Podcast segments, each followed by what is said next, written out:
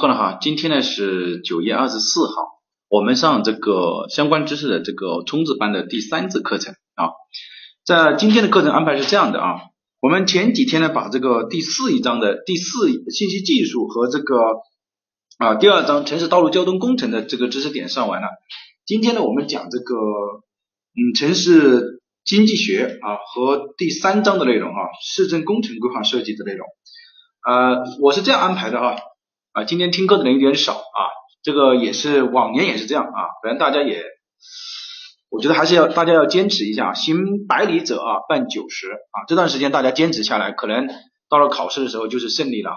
这段时间千万不要偷懒啊，这段时间千万不要偷懒，这段时间偷懒的话，你前面的可能都前功尽弃了啊，大家还是要坚持啊。我们开始上课，好，我们呢在呃趁着大家呢这个呃这个什么还比较啊。这个精力还比较好的时候，我们先上这个城市经济学啊，因为城市经济学呢，它着重的还是在于理解啊，着重还是在于理解，呃，相对相关通过的人也多，也是一个。但是呢，我觉得，因为今年有很多同学他也是第一年考试啊，那我们还是应该啊要着重啊。我们来开始吧。城市经济学啊，着重呢城市经济学，我做了 PPT 啊，目的呢就是我们有些时候呢划重点，有些时候呢。我们也希望呢，大家来这个真认真的理解城市经济学，因为城市经济学其实只要你理解了，它呃就比较简单。但是如果没有理解的话，可能就云里雾里的啊。那我们开始吧。啊，大家翻到教材呢，二百九十呃五页啊，二百九十五页。那不不不不对啊，呃，翻到二百九十七页啊，翻到二百九十七页啊。我们是这样的哈，我们来看一下。我们先呢，呃，老师来讲。老师先把这个最基本的理论讲完，讲完了之后呢，我们再去呃勾画重点啊，是以这种方式。嗯，好，那我觉得还有第二种方式啊，我们采用这个按照我我按照我这个来吧啊，我们先嗯边画边来讲啊。翻到教材二百九十七页啊，二百九十七页呢，它其实呢讲的是城市经济学的呃这个相关知识啊，城市经济学的相关知识。这呃经济学比较简单是吧？啊，我们说呢，第一个啊，城市经济学的相关知识当中，它是这样的啊，就是说城市工业化和城市化呢是同一个发展过程的两个不同的侧面。一般认为啊，美国学者这个汤普逊的这个城市经济学的导论的这本书的发表呢，就标志着城市经济学的产生啊。一般来说，这个是第一个你要知道，也就是什么标志着城市经济学的产生呢？啊，这个是。那我们说，呃，城市经济学的导论的开始呢，就标志着城市经济学的产生啊，这是第一个。那么什么叫城市经济学？大家先听听完了之后，我们再来划重点哈。那么城市经济学有哪些特征呢？对吧？城市经济学它到底是做什么呢？那我们说，呃，它是这样的啊，城市经济学，那么不管它是什么，它首先它是经济学嘛，对吧？那么大家知道经济学它搞的是什么呢？它搞的其实就是一种分分配问题啊，讲的是市场中的资源分配的问题。那么对于城市经济学来说呢，它包括了微观经济学、宏观经济学和公共经济学啊，是这包括这三个。那么所以呢，我们城市因为它呃经济学呢，它也是对于市经济学，它是对市场资源分配的一个问题。所以我们城市经济学呢，它是以城市中最稀缺的资源，也就是土地资源的分配来开始着手来论证经济学在城市空间配置当中的最高效率的问题。这个地方呢，其实有一个点哈，也就是说，经济学它最关心的是什么呢？它最关心的是什么？它其实最关心的还是资源配置问题。那么，什么是它最关心的问题呢？就是土地资源的配置问题，是我们城市经济学最关心的一个问题啊，这是第一个啊。第二个呢，我们想城市经济学的内容呢，城市经济学的内容呢，主要有三个内容啊，其实很简单啊。第一个呢，就是市场的经济关系；第二个是公共经济关系。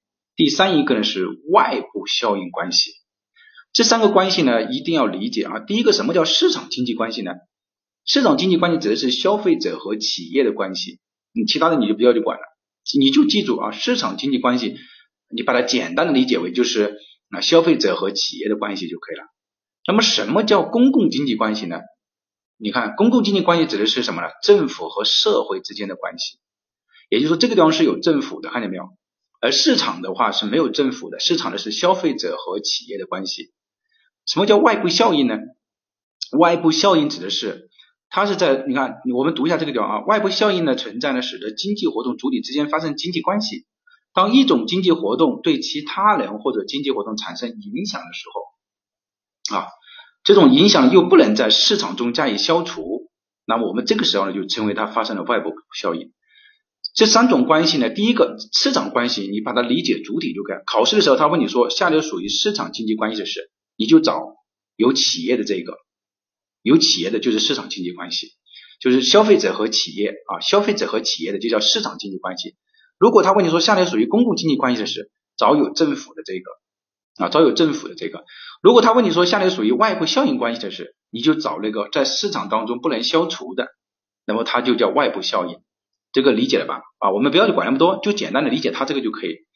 如果你要去很深入的了解这个城市经济学的话，你要去学一下城市经济学原理啊。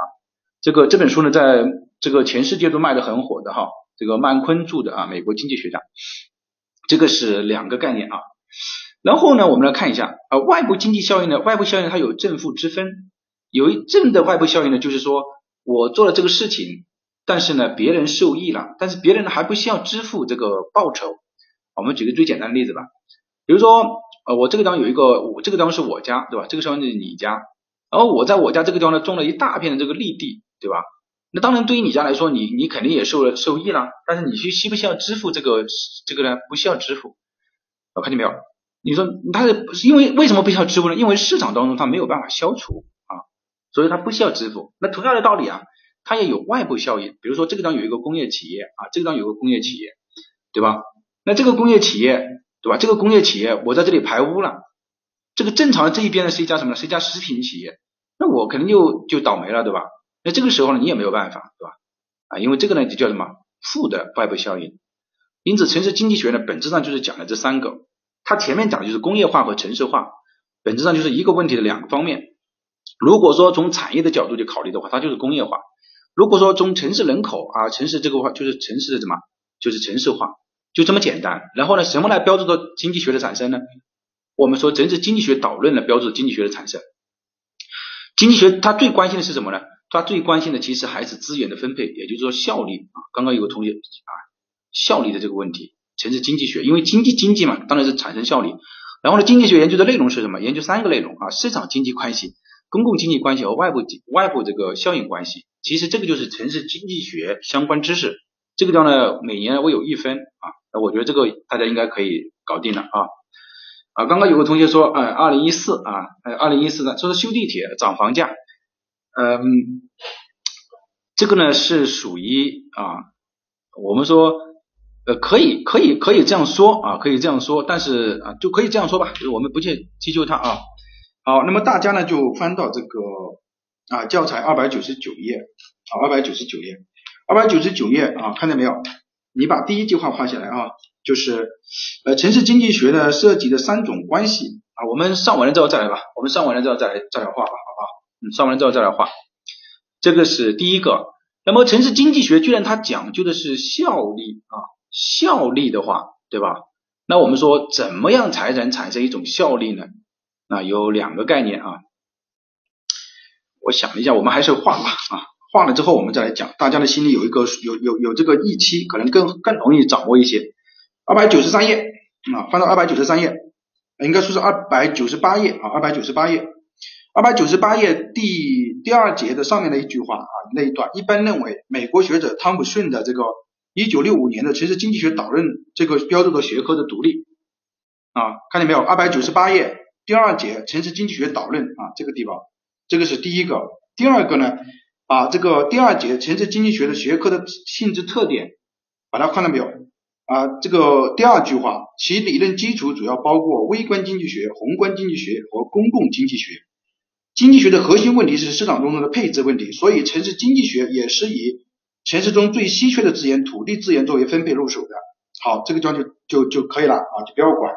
然后呢，在下面这一句啊，最下面最下面这一句话啊，如城市收入。啊，最下面这句话，城市经济学还是一门应用性的经济学，好就可以了，就不要画了。然后下面这句话，以找出效率最高的解决问题的途径，啊，它强调是效率，对吧？效率。然后是下面这，如以城市收入人口的住房问题、失业问题、城市交通问题、城市环境问题等，这研究医治提供了基本思路。也就是说，城市经济学可以来治疗城市病。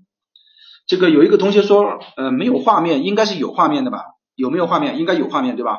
应该是有画面的啊，你刷新一下啊，自己刷新一下这个啊，这个是这个这个刚刚画的，然后二百九十九页，二百九十九页第一句话画下来啊，第一句话画下来，城市经济学涉及三种经济关系，其实就是刚刚老师讲的了，市场经济关系、公共经济关系和外部效应关系。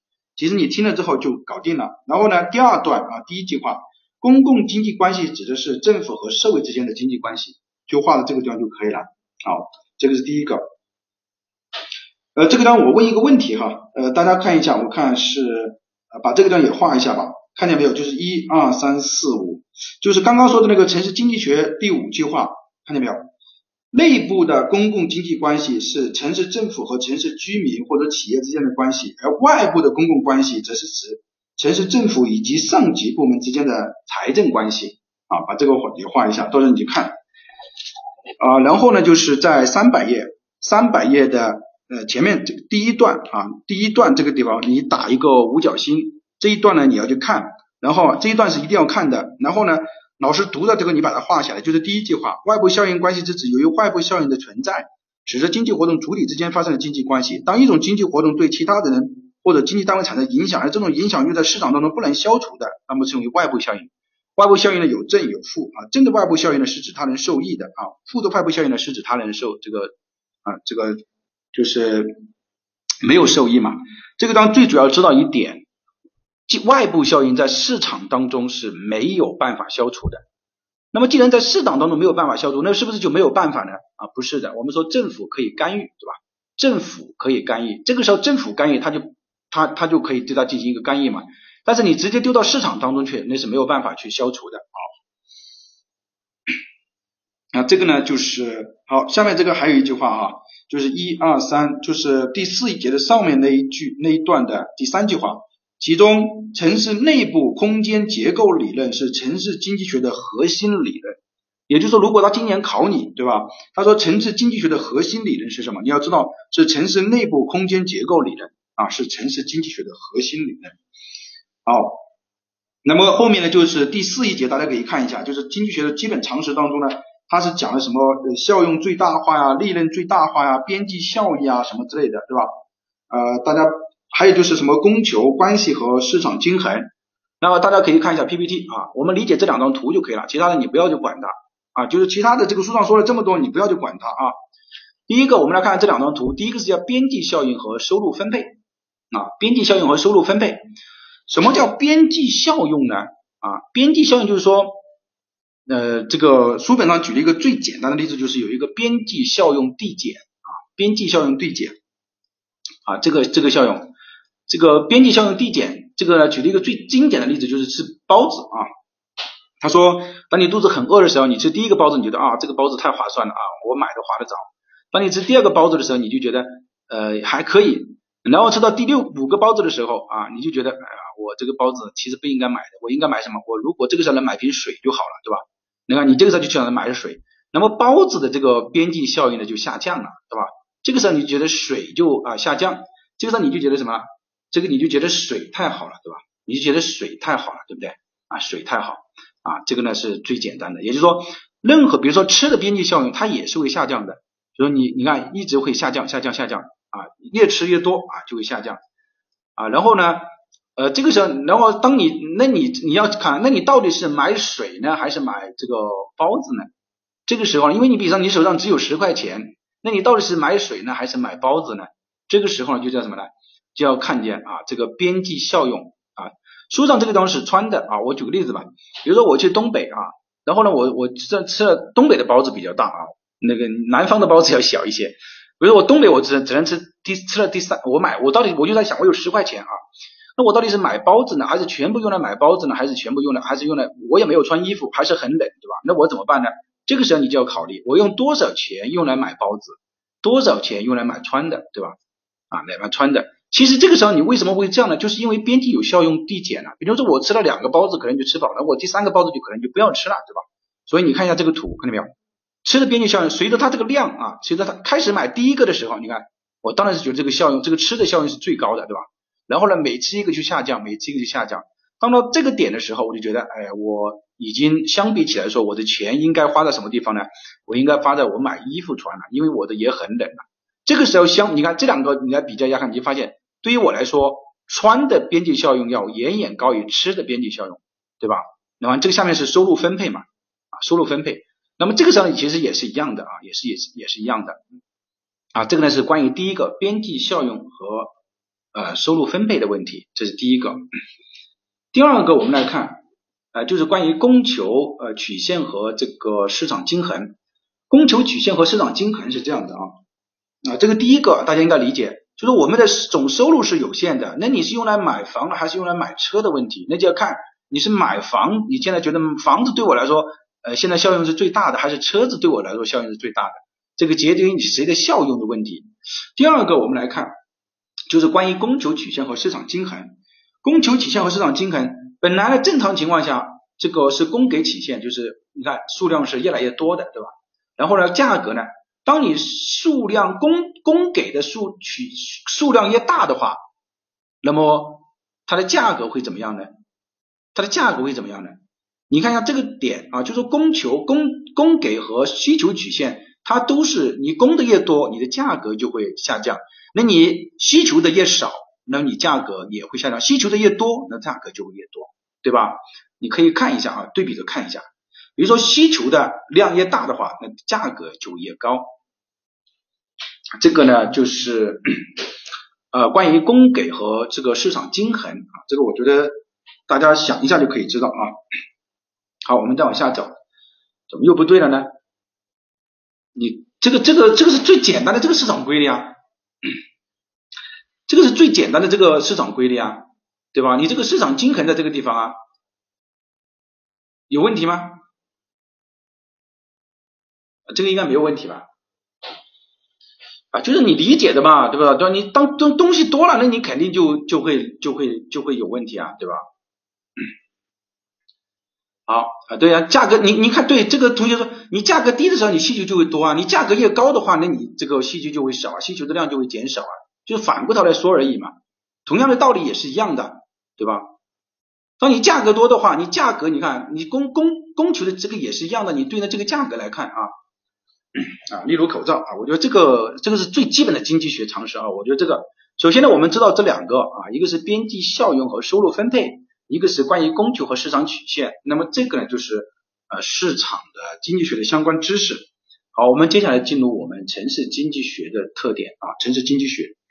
在城市经济学当中有一个问题，就是我们第二章的问题啊，大家可以看到教材三百零五页啊，就是关于城市规模和经济学的问题啊。我们先讲完这个，讲完这个之后呢，我们来画一下第二章的这个重点啊，第二第二章的重点。城市的规模，我们说城市的规模在什么情况下是最好的？好，我我先大家先听我讲啊，这个很很有用的哈。就是说，我们一个城市呢，比如说，为什么你要到城市当中来呢？我们在讲城市规划原理的时候讲过了，就是说城市有个吸引力啊，乡村呢有个推力，对吧？这个在讲城市规划经济学原理的时候讲过了。但是对于整个城市来说呢，它也是一样的。首先呢，它有聚集力啊，比如说你到啊城市里面来，你容易赚钱，那么这个对于你来说就是一个吸引力。但是呢，城市呢，它也有它的弊病，对吧？它也有很它很多呃不好的地方。那么对于你来说就是一个什么？就是一个分散力。那么当聚集力大于分散力的时候，那当然是人还是会进入到城市里面来，对吧？人还是会进入到城市里面来，这个应该没有问题吧？啊，没有问题。好，那么你看这个地方就是这么一个，他就这样说的话啊，当当当当聚集力和分散力达到平衡的时候，啊，我们举例子啊，就说以同对于同样的这个，比如说我们说北上广深啊，有机会，这个就很多人去大特大城市，那么就是它的聚集力呢，这个时候的小还大于它的分散力。那么什么时候它就可能慢慢的平衡下来呢？也就是说，就是当聚集力和分散力达到平衡的时候，那么整个城市规模就稳定下来了。这个规模呢就称之为均衡规模。这个大家可以理解吧？就是说你把城市当成一个，当成一个企业嘛。比如说它的，你去这个企业上班，你觉得你划算，这个就表示它的聚集力。如果你觉得这个去去这个企业，我除了开支的话，我还不如在乡下种田，那这个就叫分散力啊。举个简单的例子。那么十二达到它的均衡规模，就是说当这两个力相等的时候达到均衡规模。均衡规模是平均成本啊等于平均收益的时候的规模，也就是说平均成本等于平均收益，这个时候呢就是均衡规模了啊，大家认真听啊，呃，你你没有问题吧？啊，好，那么这个时候呢，我我们说那是不是啊？这个是第一个。那我们现在想说的就是说，对于整个城市来讲，我们城市的最佳规模是多少？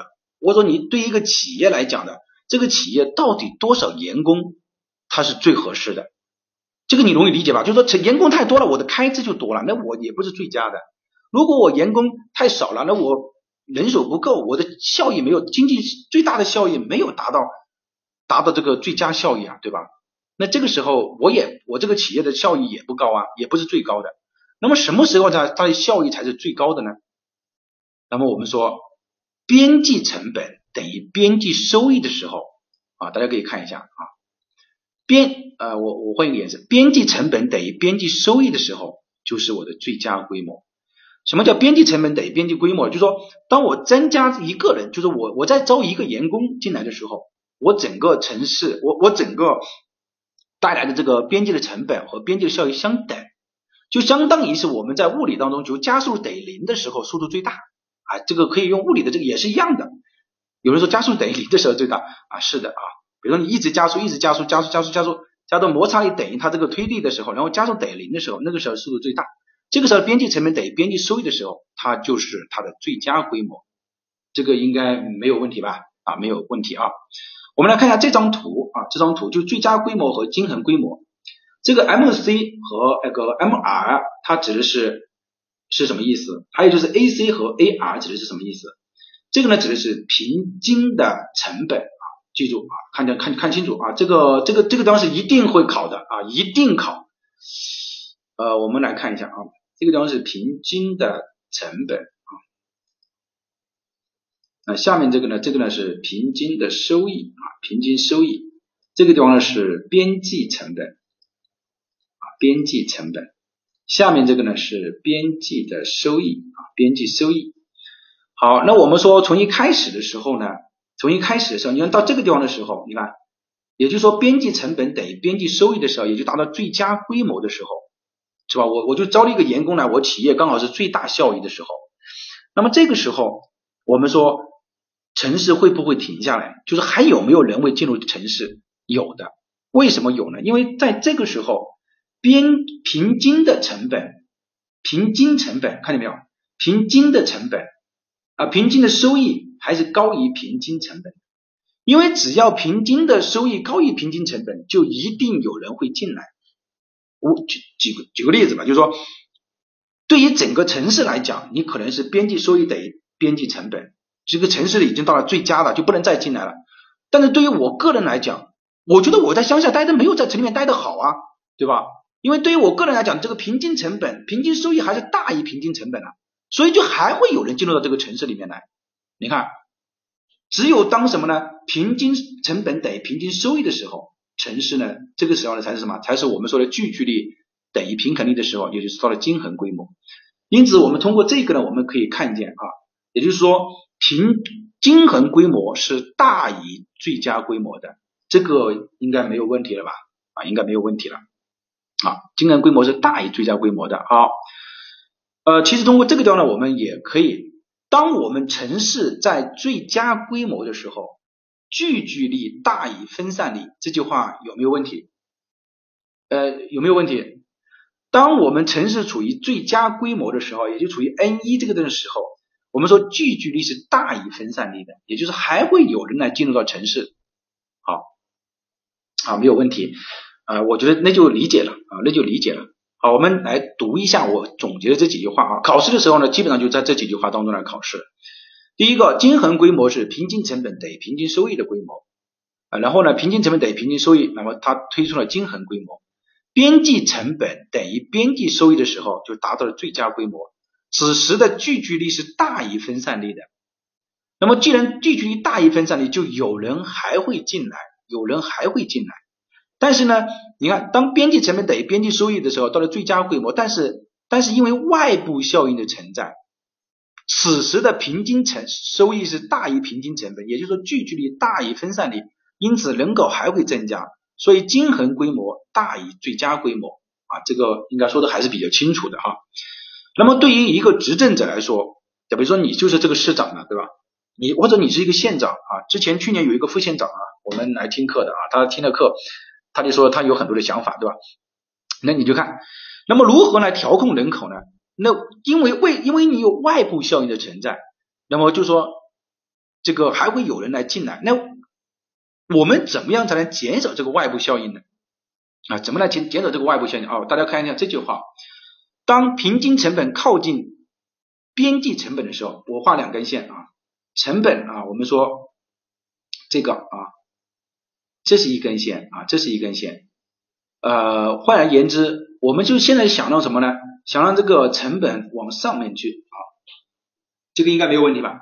比如说，当要平均成本靠近边际成本，也就是说这根线要什么？要往这边走，对吧？那你要增加，相当于要增加平均成本，对不对？那么这个时候呢，财政手段就是一个很不错的手段啊。比如说，其实如我讲完了这个地方，我为什么讲这么细呢？大家就可以理解我们国家很多的政策。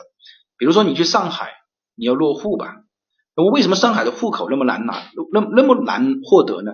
为什么？啊，那你就要知道，它是增加了什么呢？平均成本，然后这个平均成本靠近你的边际收边际成本，对吧？因为你去上海，你的边际成本很高啊，那所以那我怎么办？那我就只能增加平均成本，是不是？让你觉得去上海落户好像很麻烦一样的，这个就相当于什么呢？是一种手段啊，政策手段。喏这个就叫什么？比如说对于物的外部效应，就说你对产生的，那我就增加税收，同样的道理啊，增加税收，那你增加各种成本。然后呢，对于正的外部效应，比如说我就对你进行补贴啊，这个我我现在讲的这个大家理解了吗？你理解，你就可以理解北京、上海啊，为什么呃，他这样来调控调控这个人口，本质上就是就是有这个有这个理论基础在这个地方，呃，打个一，嗯，应该没有问题吧？理解了吧？啊，理解了，嗯，啊，要活学活用哈，理解了啊，啊，这个呢就是关于啊这个规模，好，我们再来看另外一个啊啊另外一个，呃，好。那我们呃翻到教材啊三百零七呃这个三百零五页啊三百零五页三百零五页啊翻到教材三百零五页，我们画一下这一节的重点啊这一节的重点其实你只要理首先你要理解这个表啊对优秀人才引进那就是增加外部效应了，政治外部效应好我们来看一下啊三百零五页三百零五页呢呃我们先画点这个啊在第一段啊啊这个第第一节城市规模和最佳规模的这个下面的第一句话。城市经济学中最常见的城市规模衡量指标有就业规模、人口规模和用地规模。也就是说，首先这个所谓的城市规模是有这三个规模的啊，这个就业规模、人口规模、用地规模。有一年考试的就考了啊，有很多同学就不知道，就是说我们城市经济学当中指的用地规模就这三个规模。然后第二段啊，就是下面这个，然后他说城市人口的规模如何决定的，这个你不要管，你放在最下面，就是他这一段啊。这一段的最后一句话，城经济学中有三个基本原理可以用来解释城市的形成，即生产要素组合原理啊、规模经济原理和城市集聚原理。也就是说，这三个要素可以用来解用来解释城市的产生啊、城市的形成。哦，你就不要管了啊。然后翻到三百零六页，三百零六页第一段第二段的最后一句话啊，在实际中啊。在实际中，我们可以看到，城市规模越大，服务业的规模也就越大，这就是城市经济化啊，城市的城市化经济啊。然后呢，下面这一段的最后一句话，当聚集力和分散力达到平衡的时候，城市的规模就稳定下来，这个规模经济学上称之为均衡规模啊，这个就是解释这个均衡规模的。好，然后呢，在三百呃零七页，三百零七页，我看这个图看见没有？这个图往上的话是。啊，一二三四啊，第四啊，由此可见，由此可见，城市的均衡规模是大于最佳规模的。造成两个规模不相等的重要原因之一，就是城市中有大量的外部效应。比如到今年考试，他就问你了，他说为什么啊这个城市到达最佳规模的时候，仍然会啊向这个均衡规模发展，你就知道原因就是因为它有外部效应的存在，不是其他的，选其他的都不对啊，选其他的都不对。然后呢，就是三百零七页倒数的第三句话，一个更好的政策手段是通过政府的财政手段来进行调控城市规模。由于外部效应是造成均衡规模与最佳规模不相等的重要因素原因，因此他后面就说了啊，外部效应造成的利用率低下，政府可以通过对外部效应的征税，对正的外部效应进行补贴。那么其实如果你听懂了老师讲的这个，特别是我刚刚还暗示了一下为什么北京、上海这个户口比较难落，其实你就。他这句话，这个财政手段或者政策手段，你就不要太管它了，是吧？都可以。好，我们来看一下啊，那三百零八页有这么一句话啊，就是第二节城市经济学增长及其调控上面这一段啊，一二三四第五啊，第五一二三四啊，第四第四段，第一个，一是不存在一个普遍适用的最佳规模，也就是说每一个城市，你你这个最佳规模，你你不能说每一个城市都是五十万，没有这么一个说法的。没有一个最佳规模这个说法，因为你我们刚刚讲的时候，你知道你的边际边际成本和边际收益它是呃这个不一样嘛啊，这个是第一句话。第二看见没有，就是下面的两第二段啊，第二句第三句话，二是城市的最佳规模和均衡规模都是随着时间而变化的，也就是说它这个最佳规模和这个规模不是不变的。因为你整个都在变嘛，你最边际成本和边际收益、平均成本和平均收益都在变，所以它那个也是会变的啊。所以这两句话要记住了。如果他问你说，他说有一个最每个城市都有一个最佳的这个同样的一个最佳规模是错误的。我或者说他说一个城市的最佳规模和均衡规模都是固定的，那也它也是错误的啊。嗯，又哪一段啊？这个三百零八页嘛。嗯，好，我们再来往下看啊。有没有画清楚？有没有画到？这个应该是说你，于老师都画过是吧？你画过的老师，我画的可能比于老师画的要少一些啊，我比于老师画的要少一些。啊，画到了，我们再往下看啊。第二个就是城市经济增长和调控，我们来理解这个原因啊。后面呢有一部分我们不要去管它啊，我们直接翻到啊三百一十五页啊，前面呢有一部分肯定于老师画的啊，那我 我就画的比于老师更要这个。呃，少一点啊。竞标租金和价格空间啊，大家可以看见没有？就是三百一十五页，看见没有？哦，我们要读懂它其中的经济学原理，然后呢再去理解教材上的内容呢，就很简单。第一个是经济增长及其调控。他说在生产中啊，我们需要投入的生产要素呢，一般包括资本、劳动和土地三大要素，对吧？这个我觉得大家都可以理解。然后呢，在这三大要素当中，资本和劳动力是可再生的。然后呢，资本具有良好的流动性，劳动力呢也具有一定的流动性，土地不具有流动性。我觉得这个作为中国人，这个应该很容易理解吧？比如说劳动力啊，我们经常说，哎，这个打工出去打工，对吧？人到哪里去打工啊？啊，我到广东去打工啊，这个叫劳动力具有一定的流动性，但是它流动性不是那么强。但是资本的流动性，那就是点几个数字而已，对吧？那这个所以说资本的流动性更好啊，劳动力呢具有一定的流动性。土地，那你没有办法搬走，所以土地不具有流动性啊。考试的时候，这个考的没有问题。这个段呢要注意啊，资本和劳动力是可再生的啊。我们说鼓励二胎啊，这个就是劳动力要增加嘛，人口红利，它土地不能再生，对吧？嗯，土地已经再生不了了啊。这个是，也就这个是第一个，也就经济增长率等于当年的总产出减去前一年的总产出除以前一年的总产值。啊，这个呢，总的产出的规模一般是用 GDP 来衡量的。这个呢，我留一个作业啊，记住 GDP 和 GNP 它之间的嗯差别啊，你要知道啊，GDP 和 GNP 之间的一个差别。好，那我们再来看下面这个，这个下面这个呢就很重要了啊，这个理论是很重要的。可能就是说你你你所有的，如果你理解了这个，在现实生活中好多问题你都不会被人家忽悠掉啊。价格其实指的是租用的价格，即通常所说的租金。租用价格 R 和购买价格 P 之间是有一个基本关系的，也就是说，你购买价格是等于租用价格，还有这个 I 是什么呢？I 指的是什么？I 是什么？I 是利率啊，就是说我们说。呃，你的你你要承担多少利率，还有年限之间的一个函数关系。对，总而言之，比如说我买这个房子，这个房子是可以指多少价价格啊，这个价格和价值不一样，对吧？这个大家肯定知道的。那我可以买多少？你可以这样去算一下。比如说我买这个房子，你说我现在他这个，你看他这个租金，就是我租他这个房子，然后呢利率大概可以租多少年？你可以算出来。比如说你七十年之后算下来，你发现我租的租的价格只有一百万，但是你现在卖了卖两百万啊。当然我们还是说是这个是一个最简单的一个因素，还有很多的因素在里面，但这个最简单的因素呢，可以让你弄清楚很多问题。那你知道这个价格是虚高了。应该应该懂了吧，对吧？嗯，啊，那么这个是虚高了。那么这个呢，就是说我们举个例子啊，举个例子。那你买一件衣物也是一样的啊，不是说你买房，你买衣物啊，买这个等等都是一样的。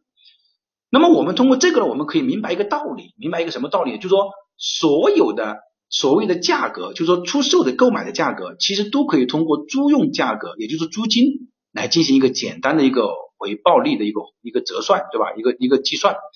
好，那我们回到这个下面这个，在住房市场上的情况是类似的，在城市中的每一个区位上，住房都是出租给价格最高的住户来居住，而住户的出价和其收入、通勤成本有关。好，比如说我赚钱多一点，那我当然是我出的租金会高一些，对吧？我这个我比如说我消费偏好不一样，好吧？我就喜欢房子大，我宁可没有车。那么还有一个就是通勤成本。啊，我在你这里租房，我在这里这买这个房子，那我要看一下你这个，比如说你三环以外，那我看一下我通勤成成本怎么样啊？要记住啊，这三个啊，这三个。好，我们来看一下右边这张图哈，右边这张图啊，有这个几年都考这张图，但是不是考这张图哈，是要理解这其中的含义。比如说我现在啊，我在北京这个打工，对吧？那我要找一个房子去居住，对不对？那我找一个房子居住，我肯定是要找一个中心区了啊，什么意思呢？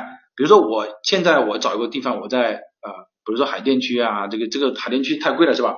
那我们随便说一个地方，我现在有两，你看我要找一个地方来居住，对吧？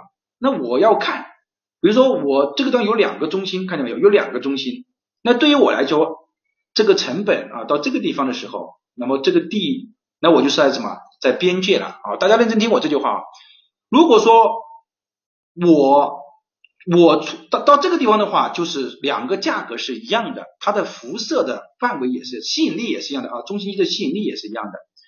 如果我如果我我我我在我你钱要可以出的多一点的话，你就要看一下，你可以选择在这边，因为到这边的话就是距离这个中心区啊，它这个能力更好嘛，对吧？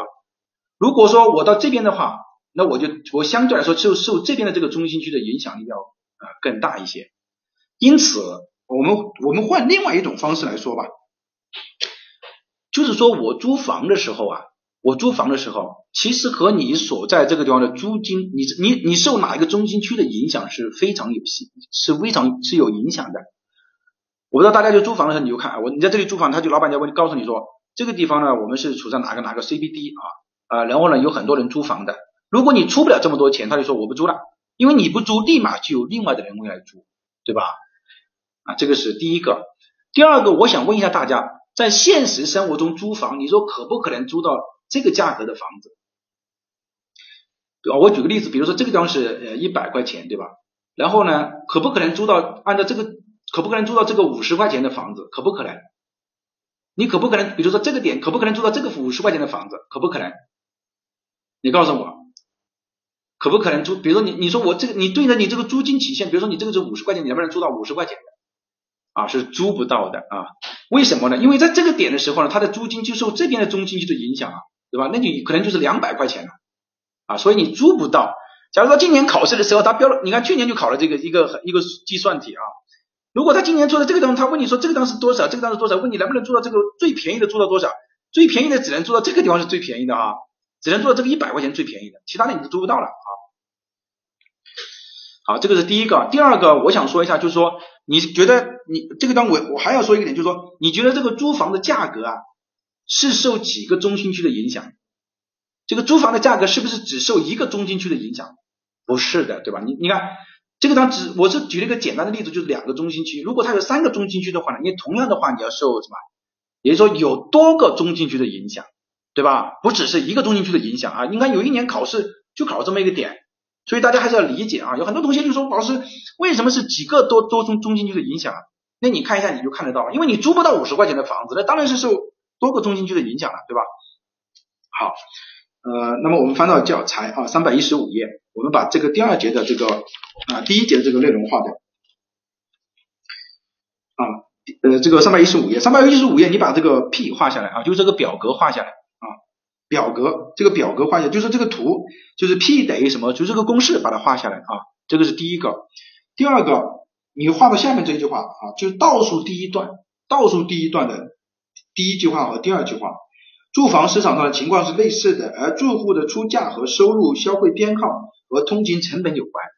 啊，这个时候他到时候考试时他就问你了，他说。住房的出租的价格与下列哪几个因素有关？那你要知道和收入有关、消费偏好有关和通勤成本有关。因为大家看这个可能你不大理解啊，这变成题目你可能才会呃另外的了解。三百一十六页啊，其实没什么好画的，但是你要知道啊这个图的意思啊。三百一十六页看见没有？就是那个你看城市中心区的万维的这个画地呢啊，这个就是一个，然后呢？呃就可以了啊，你在这个图旁边写一句话吧，没找到，呃三百一十五页倒数第一段，住房市场上情况是类似的，对吧？每城市中的每一个区位住房都被出租给价格最高的住户来居住，而住房的出出价和其收入、消费偏好和通勤成本有关。找到了没有？应该找到了吧？好，然后三百一十六页，你在这个图啊，在这张图的下面，你写一句话啊，由多个中心啊，多个中心来购买啊，由多个中心啊，把这句话画下来啊，多个中心，在这个图下面写一个由多个中心来决定啊，多个中心来决定。好，我们来看一下第二节啊，替代效应啊，替代效应呢也是一样的哈，理解老师这个图，你不要去，他书上说了很多啊，那个你要理解理解啊。我们来看一下啊，替代替代效应和土地的利用强度。他说类似的情况呢，也可以用资本密度啊，从中心区下降啊，对于建筑生产者来说，土地和资本的是最重要的两项投入，单位土地上投入的资本量称为资本密度啊，类似于我们规划当中常用的容积率的概念。即资本密度越高啊，建筑的高度就越高。在给定总成本的情况下，追求利润最大化的商家，要根据资本啊这张资本和土地的价格来进行二者之间的投入量。其实也是一样的道理。比如说我现在给你一千万，然后呢要你去盖个房子，就说让你的利润最大化，那你就要想了，首先呢我要用多少钱去买土地呢？我要用多少钱去盖房子，对吧？那么这个时候你就要考虑它的边际的成边际的产出了，也就是说边际收益了。那你要看一下，哎，我在中心区，我投我我我当然就要我我他在中心区我买的土地肯定就要少，但是我必然就要用更多的钱来盖房子。所以这个时候呢，就它的建筑的投资本密度就会高一些。但是在城市边际的地方，我我同样的呃五百万，那我可以买很多的土地，但是我五百万呢，我就可以用来什么？用来在不。这个很多的土地上来盖不同的房子，其实这个你就可以理解一个概念，什么概念呢？就是我在中心区我一般是盖高层，而在边缘的地区，我为了这个效益最高呢，我一般就可能盖什么呢？盖别墅，对吧？因为我花了更少的钱去买土地啊，我钱买土地的钱少，那我其他的成本就可以高一些嘛。啊，对，啊，因此呢，这个你要理解啊。那么如如果你理解这句话，我们就再来往下看啊。他说从中心区。向外单个家庭的住房面积会增加，这个当然是会增加的。为什么呢？因为你的土地的价格比较低啊，那你房子的价格投入就单个房子的价格你的就便宜，那你盖的面积就会多，对吧？而单位土地的住房的面积呢会下降啊，单位土地上的住房的面积，比如说呃就是容积率嘛，说白了啊，住房的面积是会下降的。那么也就是整个城市来说是这样的啊，中间的是容积率高，两边是。这个容积率低，这个很常见的哈。那么人口密度啊等等，这个呢就一定会下降啊，这个很容易理解啊。我们来看这个话一定要读一下啊。他说，而资本和人口两种密度的下降，又又意味着土地利用强度的下降。综合本节第一章的原理啊，我们不管它，有两点对于城市规划来讲是非常重要的。一是城市中心区的地价最高，也应该是土地利用强度最大。如果对中心区的容积率加以控制的话，就将导致土地利用效率的巨大损失。所以中心区的容积的规划应该给予最大的弹性，由市场来决定。这个呢，就是在现在很多地方对于一些地块，它现在不给容积率了，就是我不给，我做出规划条件，我都不太给容积率了啊，这个由由市场来决定，看见没有？这个你要理解，在中心区就你别你就你的容积率，你的容积率就不要现在太低了，你现在太低的话，你就损失了。二是交通条件比较决定了土地的价格，而进而是土地利用的强度。所以交通是引导城市土地利用的最有效的手段啊，这个呢是一种非常厉害的原理关系哈。对于城市规划当中要开发的地区，只要把相应的交通线路和设施规划好，市场的力量就会把土地开发利用起来。而对于规划中要保护的地区，那我们就要除了如果规划了便捷的交通，保护的规划就很难实现。因此，交通费用的下降会导致土地利用上上升。市场的力量将与规划展开博弈，以实现最大的利润化。所以在城市规划当中，保护的地区要设置一定的交通成本来保护墙啊，就是说把交通成本作为一个保护墙，以实现最大的保护啊，重要手段啊。我们举一个最简单的例子，就是如果你这个地方，比如说是自然保护区，对吧？那你不要修很多的很好的路进去，因为你修路进去了，那就必然会带动周边的发展，那你这个保护就保护不了了，你就为市场去博弈了，对吧？所以这个时候你就不要修路，不要修路的话，就没人会去搞这个自然，这个你这个需要保护的地方就可以良好的保护起来嘛。那我们在城市规划的时候就可以利用这个思维啊。如果你把这个理论一说出去啊，市长一听觉得这个小伙子很有想法啊，是是有经济头脑啊，可以对吧？你说的你看你说的这个就很有什么很有想法的对吧？啊，可以说非常专业的这个规划师对吧？好，我们再往下看啊。第二个就是城市空间的蔓延。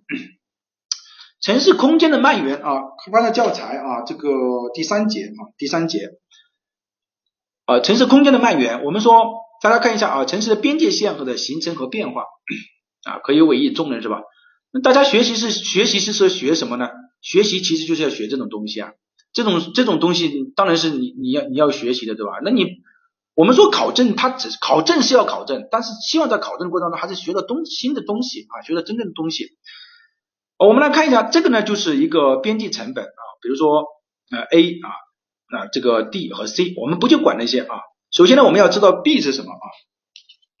这个呢是农业啊，农业啊，农业生产，你把它这个生成农业生产啊。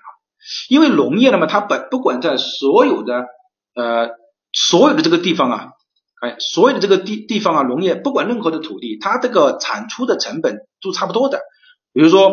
我在北京这个最繁华的地方，比如说天安门，我有一亩地，对吧？我有一亩地，我生产种的稻子可能也就是八百斤，而我可能在这个呃这个，比如说房山区啊什么地方地方，我也种是八百斤，所以它这个生产的这个基本上是呃这个什么是一条平直线的。但是我如果在北京天安门前面，如果说我有一块地的话，那如果用来盖其他的话呢，比如说我那我可能的这个远远它的收益就会高于什么呢？高于这个。啊，这个这个种水稻嘛，对吧？那这个时候我就自然会被人家替代掉，就有人会来收买我的，那这个他就可能干商业，对吧？假如说嘛，我举个例子啊，所以呢，我们通过这个呢，我们就可以看啊，怎么怎么来看呢？通过这个，你在天安门有一块地，你还你你 怎么会有这个想法？我只是举个例子啊，你别把它当真，这样的话你会你你你你会飘忽的。你这一亩地有六百多万。啊，六百六十六平米啊，那还得了啊！好，我们来看啊，这个时候呢，就你看，那我的收益就不一样啊。也就是说，当你看随着它，所以它就有一个下降的概率，对吧？比如说这这样一条，也就是换而言之，大家可以看到哈，在这个范围里面，它一定是会用来做什么的呢？在这个范围里面，它一定是会用来盖城市用地的。这个应该没有问题吧？在这个范围里面，就是在这个点之前，一定是会来做城市用地，比如说商业啊，就不会用来种田嘛。这个应该没有问题啊，啊，应该没有问题。但是呢，我们说，那这个地方点呢，就称为什么呢？就是城市的边界线嘛。因为在这个点之外的话，那就可能就变成了什么？就就是变成了农业嘛。因为这个时候农业生产的效率是最高的啊，所以这个点，那么就会出现两种情况。第一种情况就是当人口增加，比如说人口增加。人口增加了，住房就就会增加，住房增加的话，就整个的这个水平会往上抬，就是对土地的对城市用地的需求增加了，它就会平行的往上抬，也就变成了 C 这条曲线了。变成了 C 这条曲线的话，你看就到这个点来了，也就是说这个边界线就往外什么了，城市的边界线就往外扩了，对吧？这个应该理解了吧？啊，这个是，还有就是经济发展了，经济发展了有钱了，对吧？有钱呢也是一样的啊，大家也是要呃消费的，那么这个呢整体呢也会往上抬，你的城市呢也会往往往往外边，城市边界线也会往外扩展。那么你看这个时候就是典型的什么呢？啊，第一种情况就是城市人口的增加和经济的发展会带来城市边界的往外扩展，这个应该没有问题的吧，对吧？好，那还有一种情况啊，第二种情况就是说城市空间的扩展呢，就是还有一种情况就是一是城市交通的改善。比如说，你看，当交通改善了的话，那我每出行那段距离我减少了，对吧？我我的出行成本减少了，出行成本减少了的话呢，我换一个颜色哈，它就会变成 C 这条曲线，对吧？啊，变成 C 这条曲线。那你看，同样的道理啊，它从原来的 A 呢变成了 C，因为交通成本减少了，那大家就有钱可以住得更远一点，所以呢，城市的边界线呢也会往外来拓展，也会往外拓展，对吧？这是交通改善了。除了这个交通改善了之后呢，还有一种就是居民的收入增加了。居民的收入就我有钱了，我有钱了，那我比如说我我原来一年只能赚赚，比如说五千块钱，呃，一年赚五万块钱，对吧？那我可能我最多拿出一千呃一万块钱出来做交通成本，那我只能做的什么？我就不敢不敢做到郊区去嘛。但是现在呢，我赚了十万了，那我可以拿出两万块钱出来做这个交通成本了，那所以我就可以承担什么？住得更远一点。那么也是一样的，那么它整个边界线也会扩展，所以说城市的边界线你就要看一下谁出的地价比较高，我们是以农业生产这个地价来的，那么因此呢，这个就是我们说的呃城市蔓延的这个两种方式，一种是经济增长和人口增长，一种是交通的改善，还有就是居民收入的上升。对于这个有问题吗？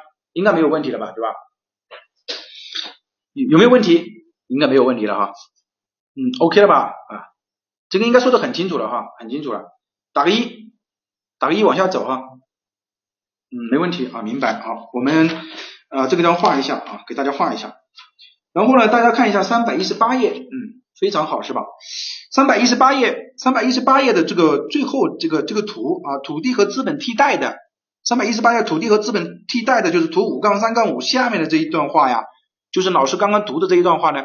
你把它呃标一个五角星啊，标一个五角星，这个是你要理解的啊。然后其他的呃，你就上三百二十页，就到了三百二十页，三百二十页第一段、第二段、第三段啊，第三段的第一句话，第一种情况的发生是城市人口的增长和经济的发展带来的。如果我觉得你听懂了老师刚刚讲的那个呃那个概念的话，其实你你画不画都无所谓了啊，对吧？就是你那你就很容易理解啊。然后呢，就到了下面这个啊，第二种情况，也就是说，这这一页的三百二十页的倒数第一段，第二种情况，城市空间的拓展的发生，可能引起有可能有两个因素引起啊，一呢是城市交通改善带来的交通成本下降，其实你只要画这句话就可以了，然后其他的你就按照老师的理解，然后三百二十一页第一句、第二句、第三、第四、第五，第五横啊，第五行的二，二是城市居民收入的上升啊就可以了，好，OK 了，啊，OK 了。嗯，啊，然后呢，就是三百二十一页啊，三百二十一页的第四一节土地城市土地制度和空间规划的下面这一句啊，第二句话看见没有？一般来说，市场的形成和运转需要具备三个条件，一是明晰的产权，就画到这个地方就可以了。然后呢，再往下面找啊，一二三，找找，再往下面走两走这个两段两句话呃两行。二是完善的规则，然后再下面转转这个走两行啊。三是监督机制，也就是说一个市场完整运行就是一明确的产权，二完善的规则，三监督机制。然后呢这一段的最后一句话，土地产权制度和土地用途管理制度啊，就是中国特色的两种制度，土地产权制度和土地用途管理制度就可以了啊。这个这一页就画完了，然后三百二十页。三百二十页啊，这个第一、第二、第三第三句话啊，三百二十页第三句话，所有权呢其实是一个多项的权利的集合，其中重要的权利，把这句话打上五五个星啊，这句话很重要啊，今年可能考到这句话。啊，就说所有权其实是一个多项的集合体，其中重要的权利包括占有权、使用权、收益权和处置权，把使用权分离出来，加上部分的收益权和处置权，就可以进入市场交易了，这就是土地市场当中的土地使用权的出让和转让，看见没有？土地使用权的出让和转让。嗯，三百二十二页啊，三百二十二页的第一句啊，这个第三句话一直画到啊，这就是土地市场的使用权的出让和转让啊啊，其他的我觉得我们啊就不画吧。好，我们再来看一下啊，这个第四一节啊，第四节的内容。啊，就是关于这个呃城市交通供求关系的不均衡性啊，城市交通供求关系就是时间的不均衡性啊，时间的不均衡性，哎呀，好，我们看到教材三百二十八页。啊，三百二十八页啊，教材三百二十八页。啊，我们来讲一下这个就是时间不均衡性这个道理啊。就说你看，我们来读一下这句话啊，读一下这句话。他说啊，由于交通供求的时间不均衡带来的问题，基本思路就是要想办法减少需求的波动性，而需求的波动性呢，是由于人们出行时间的供给曲线和这个来决定的。比如说，你时间的不均衡性，为什么时间不？就是说，高峰期的时候呢，车辆不够坐；不是高峰期的时候呢，车辆又完全的空置，这个就叫什么呢？就叫时间的不均衡性。那我们说这种空置，那如何能避免这种空置呢？对吧？不能直接讲课吗？这个现在不是在直接讲课吗？这个现在就是我们就在直接讲课啊。就因为讲了之后重新画一下，有很多同学在课本上找不到点啊。尹老师这个安排的来来来，我们来哈。那么所以呢，我们要想办法减少出行时间的集中度。对吧？那么怎么来减少这个集中度呢？我们说用价格来调整，对吧？用价格来调整的话，那么其实就很简单了啊，就是增加它这个呃这个价格嘛。比如说你看从 P 零到 P，如果是 P 零的话，价格比较低的话，你看它出行的成本、出行的人数就很多，对吧？数量就很多。如果我涨价的话，你看它出行的这个数量就减少，那么这个时候就解决这个办法了嘛。那我们说。这个在这个现实生活中也有很多，对吧？怎么很多呢？就是有一些呃老人，对吧？他在高峰期的时候，我们要上班，他高峰期他是没事情做的，但是他他就偏偏要到那个八九点钟的时候，他就要去买菜。你看，我们说为了避免这一部分人，所以有些城市就出了一个观点，就是说你在八点到九点半的时候不能用老年卡，那本质上就是增加它的，本质上就是用价格来进行调整嘛。这个是不是很好啊？这个你可要理解，对吧？这个就是用价格来进行调整，嗯。然后呢，我们再来看一下啊，因此呢，需求呢具有这个价格的弹，这个是这个啊，这个是价格你有弹性。但是呢，有一种情况我们没有办法来调整。你看它这个，比如说，假如说如果上班的时间不具有弹性呢，就为什么高峰期？就比如他问你一个问题，他说上班高峰期可不可以通过调整价格？就是票的价格来减来来这个调整呢，不可以，为什么呢？因为上班高峰期，我就八点到九点半，我我九点我就是要上班了，你增加那个三块钱几毛钱的，对于我来说我没有办法，因为这个不具有弹性，它是刚性的，呃，它是刚性的。那么因此考试他就问你说了，为什么高如这个为什么高峰期的这个呃供求这个交通量不能用不能进行调整，用价格来进行调整的原因是什么？是因为供求。没有什么，没有弹性啊，供求没有弹性，呃，不是计划出版社的听着很难受，这个这个我们已经讲过无数遍了啊，计划出版社的才是官方教材，其他的读位就是对这个进行一个缩减。你觉得你说，如果除非是你的水平很高啊，你建议不建议去买这个缩减的啊，因为计划出版社已经是缩减的，不能再缩减了啊。那么这个当中我们就看一下啊，上班时间具有刚性，所以它没有办法来进行这个啊，通过这个价格来进行调整，对吧？但是可以通过什么来进行调整呢？啊，可以通过啊，调整上班的时间啊，来进行调整。那么这个呢，大家就可以理解了，因为有些城市为什么公务员上班是九点钟呢？啊，它其实就本质上就是为了调整这个错峰出行啊，错峰出行。那么对于这个呃这个时间的这个不均衡性呢，就理解这个就可以了。时间的不均衡性，理解这个就可以了。呃，三百二十八页，你在这个这个图五杠四杠二旁边，也就是这张图的旁边画一个五角星，就表示说这个地方你是要看的。如果你已经听懂了老师讲的，那你就可以不看啊。好，我们再来看一下，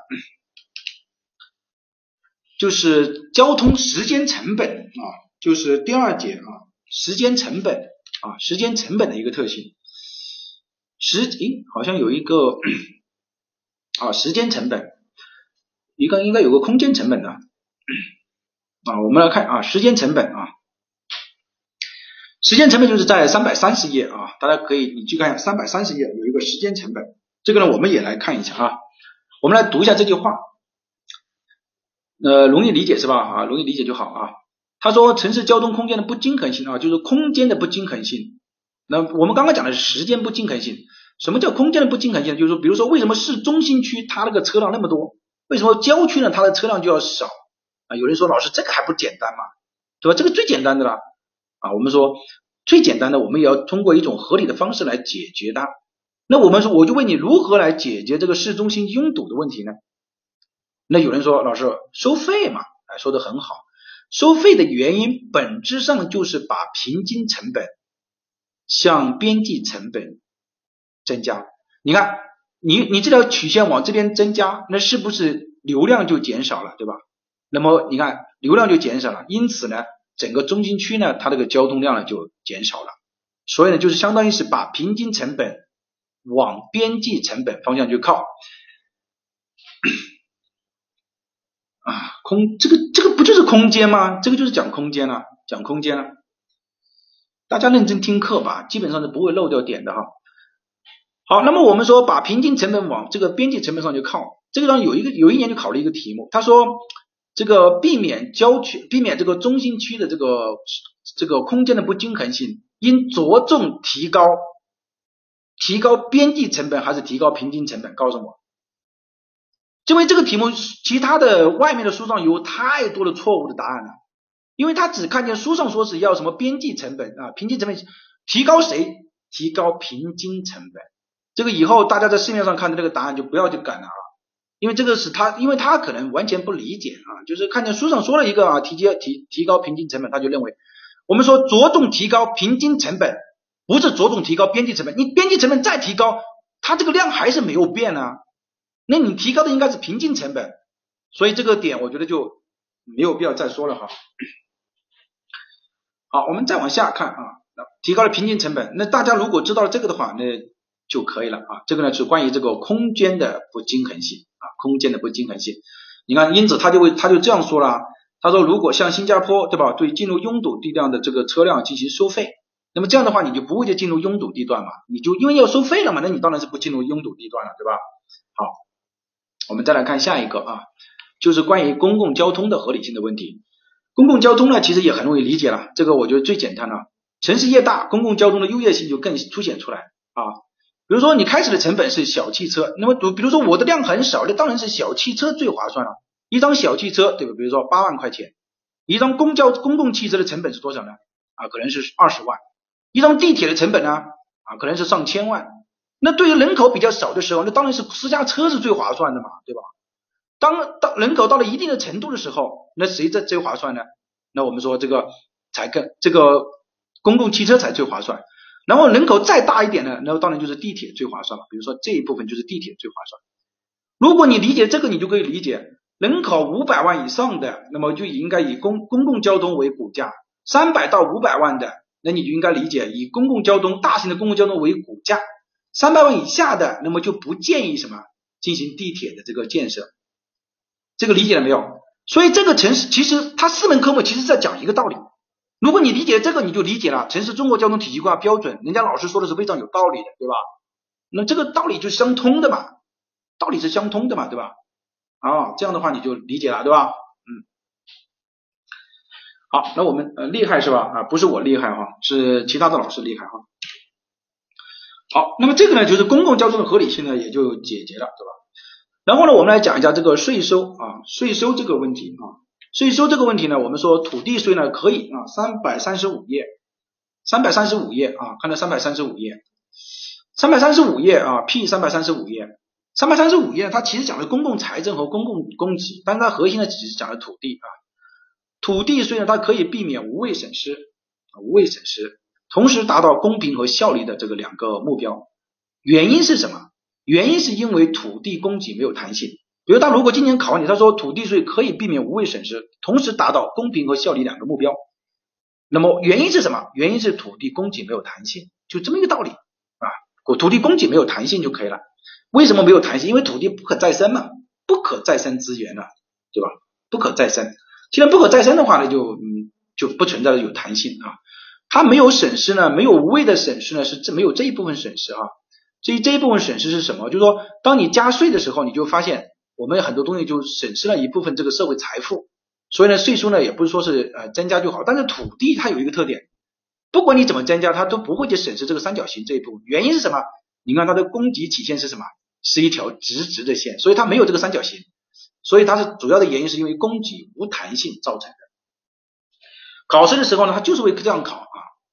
然后呢，就是公共产品的概念和公共供给，我觉得这个于老师肯定讲的呃很多。然后在这个城乡规划法规当中也讲了啊，如果是竞争竞争私人产品，它有竞争性也有排他性啊。这个公有资源的话，有水资有有非排他性，但是有什么有竞争性。这个表呢，我们就啊略过一下啊啊就略过。呃，然后我们来讲一下城市规模的这个运作和效率啊，也就是说解决这个用手投票啊。用手投票，用手投票还是用脚投票的问题啊？啊，每年呢，因为可能大家呢在市面上有很多错误的这个呃答案啊，所以呢有很多人来问啊，用手还是用用脚啊？我们来解决这个问题啊，这个很简单的啊，你理解就可以啊。等一下呢，我还会告诉大家这句话用另外一个概念怎么来理解啊。假如说你看，呃，你看他这个地方是说了这么一个点啊，比如说 R A R B R C 对吧？比如说 R A 呢是一个人啊，比如说就是，比如说是一个小孩吧啊，一个小孩，比如说这个小孩呢，他他去公园的时间比较少，对吧？比如说一个六岁八岁的小孩，他基本上他不去公园，那么他就觉得他要的公园的面积呢，大概要两百平米就可以了啊，两百平米。但是我呢，我有些时候在跑步，比如说这个 R B 呢就是我，那我觉得这个两百公园的公园呢还是比较少了，我觉得应该要一个四百的公园。啊，那我就是说，我就认为啊，他要造 R B 要四百这个公园的面积。然后呢，有一个老人，有一个老人，他天天就在公园里面的，是吧？因为他没有办法，他天天溜着盯着那个鸟，这样就天天就吹那个你吹口哨逗鸟，他就觉得应该要六百块钱，六百平方米的一个公园。这个时候政府就很为难了，因为按照每个人来交的，他总的成本啊，这个总的成本就要交一千二的，这个对吧？那么这个当然就不行了。那你有的人要说是要要这个六四要这个两百，要两百四百六百，那到底是以多少来比较划算呢？啊，那么这个时候呢，就是说政府，你看，如果按照每个人来算的话，那政府就说，如果要满足每个人的要求都要满足的话，那应该要满足到什么呢？满足到六百，对吧？但是对于我来说，我就不愿意了，我只用四百，你盖六百，那我要多出两百块钱，两百两百平方米的钱的这个钱呢，对吧？那我他好，他就说只要你在这个城市，反正这个小孩也是要出六百块钱的钱啊，六百平方米的钱，这个小孩也就不同意啊。小孩就说我我不到这我不到你这个城市了，我要去另外一个城市，去哪个城市呢？去那个面积只要出只只有两百平方米的公园的那个那个城市，我呢就去那个四百平方米的这个城市，这样的话就叫用脚投票了嘛？为什么？我脚走着去的。因为你我多出钱了，我不划算，我当然要去选择六百的，他要选择四百的，那个老人选择六百的，对吧？因此，我们来看一下下面这句话，他说如果有三个城市啊，三个地方政府，每个城市都有一个居民 A，有一个居民 B，有一个有一个 C，他们三个可以在三个城市之间自由迁徙，其实就是我们三个人了。那当然，自由迁徙的话，最后就变成什么呢？A 三个 A 就是有三个小孩一样的，他都会选择去哪个呢？去这个 R A 这个城市，对吧？然后呢，三个像 B 一样的人，就像我这样的人都会都会去选择什么呢？四百这样的城市。三个像 C 这样的人呢，都会去选择这个六百这个老人这种城市，对吧？那你这个时候就发现，它这个效益是不是最好、最高的嘛？当然是最高的了嘛，因为它只要建一个两百的平方米的公园，就可以满足三个人、四个人他同样需求的，对吧？这个时候就产生了什么呢？产生了规模性啊，就是说选择它的规模就是最佳的了嘛，最佳规模的。好，那有人就要说，这个时候就叫用脚投票比用手投票更高效，啊。其实这个话用我们中国话叫就是屁股决定脑袋，这个就是大家很常说的，因为为什么就你坐的位置不同，你选择就不同啊，就这个意思，没有谁厉害谁不厉害的问题啊，就是屁股决定脑袋。可能我说的比较粗俗一点，但这个是很实际的。好，另外一个问题就是有人说啊，有人就要问这个问题，他说呃说一直说，他说人口人头税啊，就是人头税可以带来。用脚投票有一个题目是用脚投票和人头税的，人头税是没有办法体现这个用脚投票这个最佳效率的。为什么？人头税是全国都是一样的，你不管去哪个地方，他都要你交这个人头税。你说你还去三个城市有什么区别？没有区别，所以人头税带来不了用脚投票，对吧？这个有一个题目就是说人头税那个，那个是你没有理解有。好多答案都是错误的，他就是他看到书上有这个，但是书上这个理论的前提是人家一个假设，并不是他真的是这种，真的是人头税你带来不了这个效益。好，那我们呢今天呢就呃上半节课呢我们就讲这个地方啊，城市经济学基本上重要的点呢都啊讲完了，OK 了，嗯，啊城市经济学都讲完了啊，OK 了，嗯，还理解不了啊。我我这个就没有办法了，我觉得已经呃讲的很详细了啊。我举个例子吧，比如说你呀，你是一个呃，比如说你是一个一本的，对吧？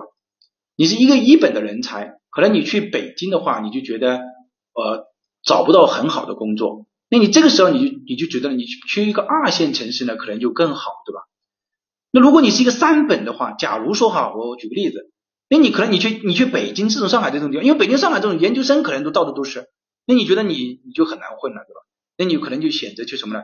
去一个呃三四线的城市考个公务员，这种就是趋同化，明白这个意思吧？啊，就是就是你就是你自己去选择的。而人头税，比如说你，我们就举个简单的例子，在我们国家，比如说它规定你啊，人头税每个人呢一年呢要交啊这一百块钱，那你不管在北京在上海，你都是要交一百块钱的。那你觉得你这个人头税能带来效益吗？带来不了效益嘛，对吧？所以就没有必要，嗯。好，那我们今天的这个上半节课就讲到这个地方啊。嗯，好，我给大家看一下啊，我们休息一下啊，等一下给大家休息一下。嗯，这个是第一个，嗯，然后呢，有一个同学啊，我们来看一下这个，这个呢是有一个啊，这个一个女生啊，她一直说呃要加他，要加他啊啊，发了这么一段话啊啊，这个是一个真实的事情哈，我。前天下午啊才接到的啊，他说老师你好，我的男朋友呢正在听你的课，我们在西安，他这段时间呢整天的这个整天的这个听你的课程，每次听完你的课程都说太好了，然后呢就是一个这个意思啊，这个呢都是不是重点哈，重点是下面这个，他说他很优秀，很上进，很顺眼，很顺眼呢，因为他是西安的嘛，西安的顺眼呢是他们的方言哈，很会同人啊，很会疼人。一切都很好很好，他因为学业的要离开这座城市啊，看见每晚挑灯夜读辛苦的付出，终于换来了他需要的证明的人生，看见他开心的畅想着今后的美好生活，人生的前程似锦，我发自内心的很高兴，高兴自己可以和这么一个优秀的男生一起度过青春浪漫的斑斓年华。他说。他是一个盖世英雄，应该有七彩祥云的世界。然后他其实目的就是告诉我啊，就是老师麻烦你告诉他，我会很好很好的。因为他说我的课呢，他一定会听啊，所以呢，因为我们不是要加那个电话号码加学号的嘛，他加了好长时间，他说一定要加，一定要加。呃，他说你的课他一定会听，打扰了。如果你方便的话，帮我点首歌给他啊，叶倩文的《爱的可能》。因为他之前经常说你中途播放的音乐很赞，啊，其实意思就是说，这个女生可能是主动选择了离开了这个男生，这个男生可能要去，可能就是要离开西安吧，然后呢要去一个啊更大的一个地方啊平台去发展，那我们因为我也不知道这个男生是谁，但是他如果听了这个课的话，他肯定应该知道，所以呢，我们啊点这首歌给他吧。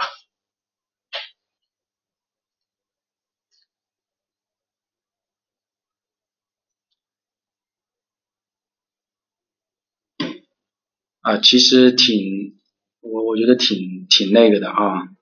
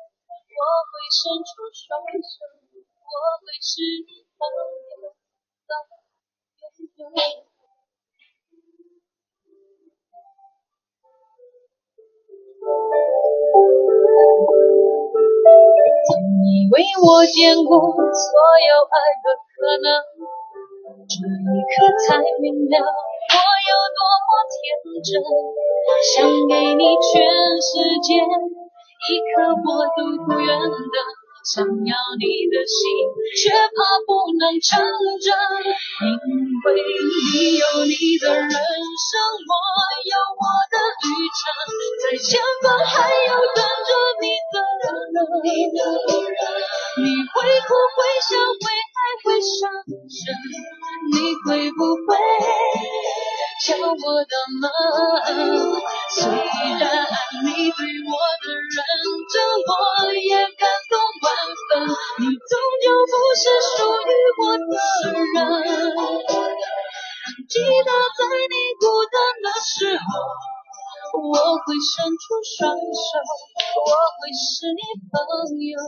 到永久。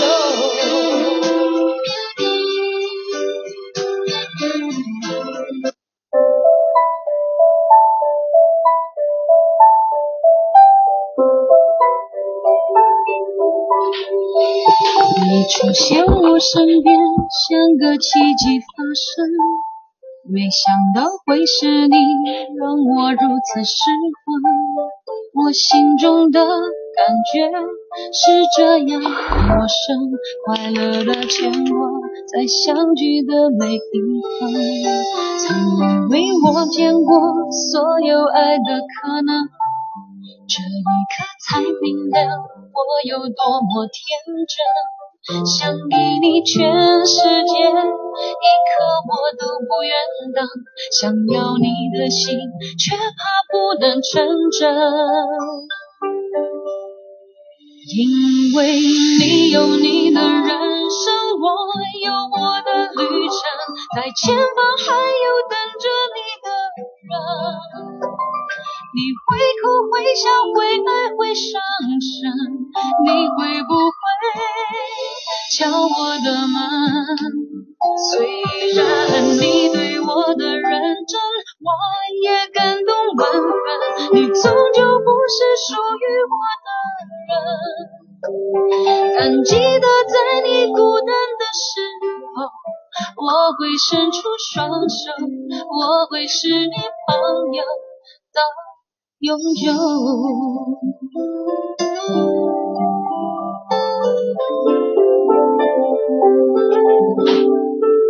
曾以为我见过所有爱的可能，这一刻才明了。我有多么天真，想给你全世界，一刻我都不愿等。想要你的心，却怕不能成真。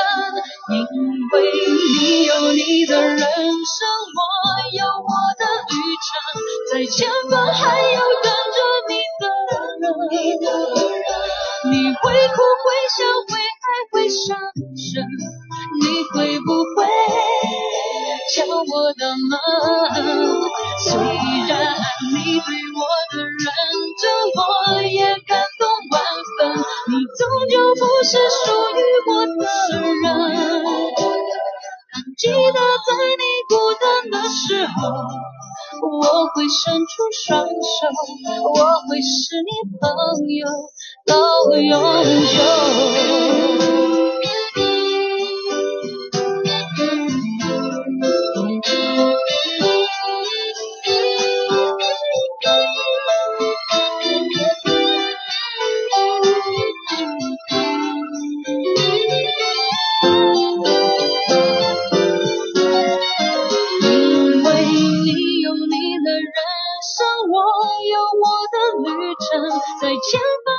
有等着你的人，你会哭会笑会爱会伤神，你会不会敲我的门？既然你对我的认真，我也感动万分，你终究不是属于我的人。但记得，在你孤单。的时候我会伸出双手我就是你朋友。到永久。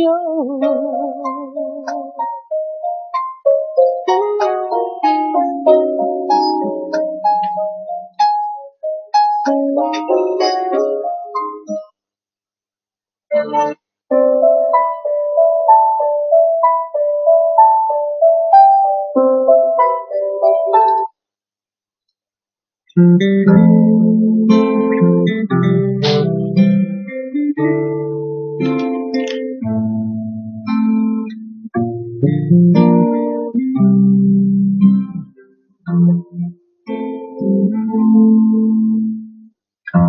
个世界有太多不易，可生活依然继续，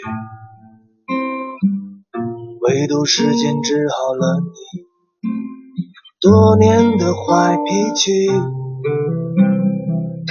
你曾拥有美丽的爱情，也拥有美丽的身体，触摸过你温柔的手臂，体会到你。对孤独的恐惧，我奋不顾身的奔向你，你却转身一个人离去。你曾说过要和我一起，一起经历的风雨。平淡的你，安静的老去。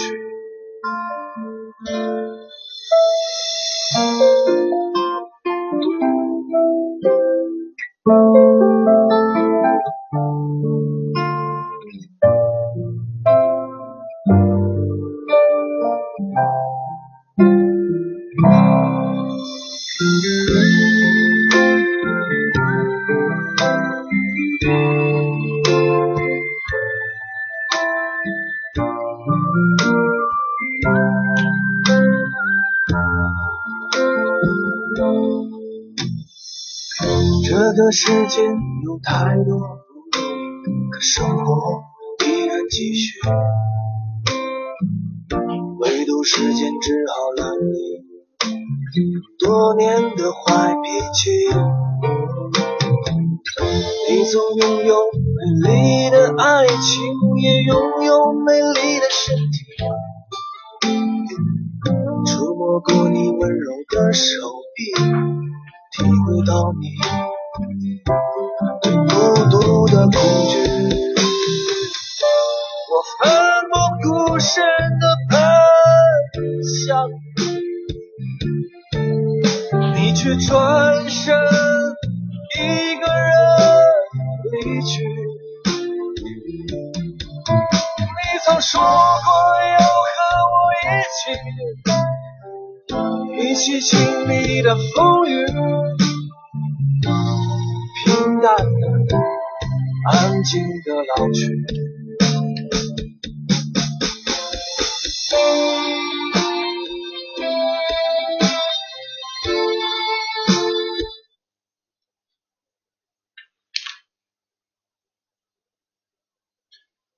呃，因为呢，我也不知道这个同学他到底是谁，所以呢，这一段呢录音呢会录在这个视频当中去啊，可能希望大家呢呃理解一下啊，因为这个是呃人家拖了很长的啊，一直说加，这一段呢会把它录制在这个视频当中去啊，原来我们中间的这个唱歌我们是不录进去的，所以这一段呢会录进去啊啊，我想这个可能啊大概是这个意思啊。啊，我们啊，这个就当当于是中场休息啊，中场休息。那我们接着呢，开始这个，哎，再来上下半节课程啊，下半节课程。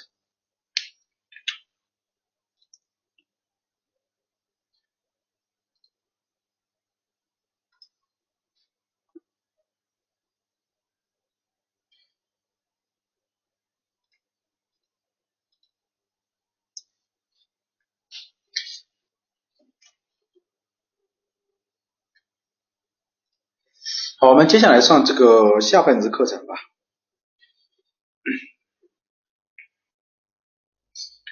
呃，没有啊，没有。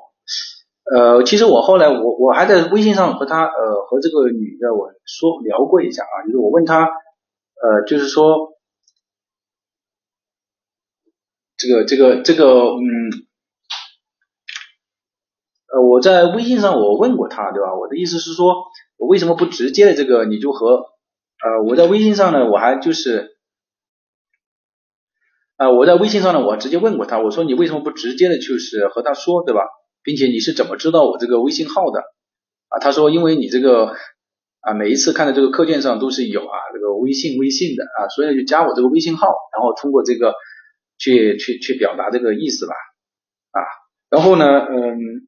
所以，这段话呢，他会录制在这个视频当中啊，希望同学们就包涵一下啊，因为我根本不知道这个同学、这个学习、这个学生是谁，反正我觉得也也也算是这个吧啊。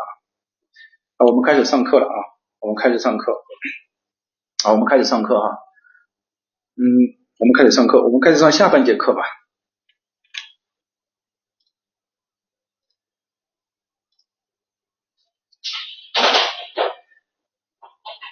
好，好，我们开始上这个城市公共交通啊，公市政公用设施这一块啊。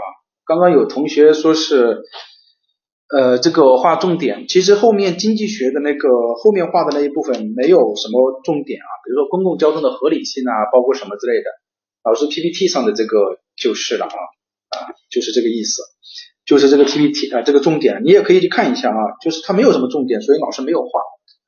那我们看翻到教材啊，我们翻到教材这个啊这个第，我们看一下啊，城市公共学啊，市政公用啊，西安其实是一个很好的城市，但是可能他都说了，他是一个啊盖世英雄啊，需要有七彩祥云才才是他的世界啊，我觉得这个也可以彼此的这个可以理解一些吧。但是具体怎么样，我觉得也不是很清楚啊，所以我也不敢去那个。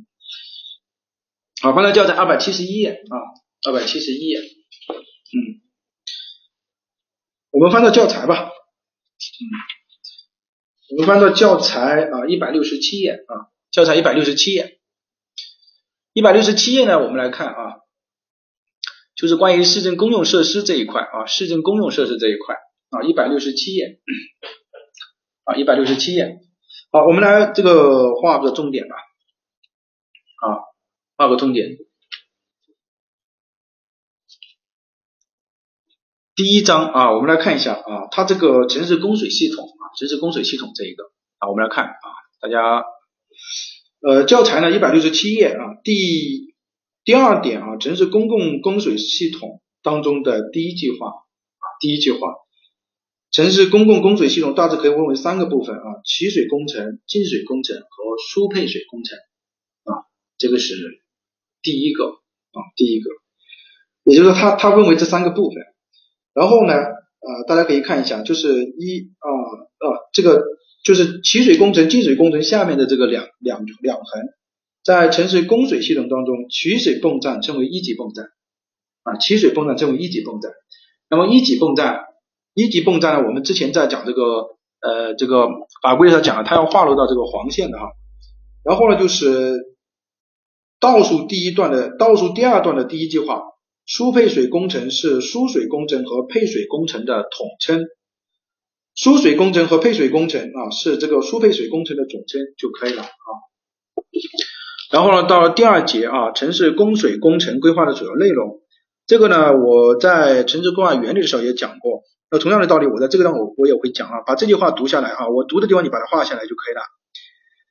城市供水就是第二节的第一段啊，城市供水工程规划分为总体规划、详细规划的供水专业规划和城市供水专项规划。其中，总体规划和详细规划当中的供水专业规划是法定规划，法定规划其规划内容和深度有明确要求。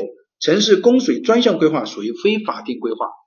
这个应该就说什么是法定规划，什么是非法定规划，他说的很清楚。然后就是总呃这个第一，这然后呢常考的一个点就是。他说下列属于总体规划阶段还是属于详细规划阶段的内容的？你在这个地方，你你把这句话画下来就可以了。因为前面什么用水啊，什么水资源平衡分析啊，这个肯定是总体规划当中的，这个是宏观性的。然后呢，详细性的就是什么管径啊，什么竖向啊，这个是详细详细规划当中的，和城市规划原理其实相通的。唯一的就是第四一点啊，就是城市总体规划阶段的第四一点，布置输水管。配水干管，看见没有？这个地方是干管啊，输水输水管，因为输水管当然是你从这个集水站过来，当然这个是属于什么？这个肯定是属于总体规划当中的内容的啊。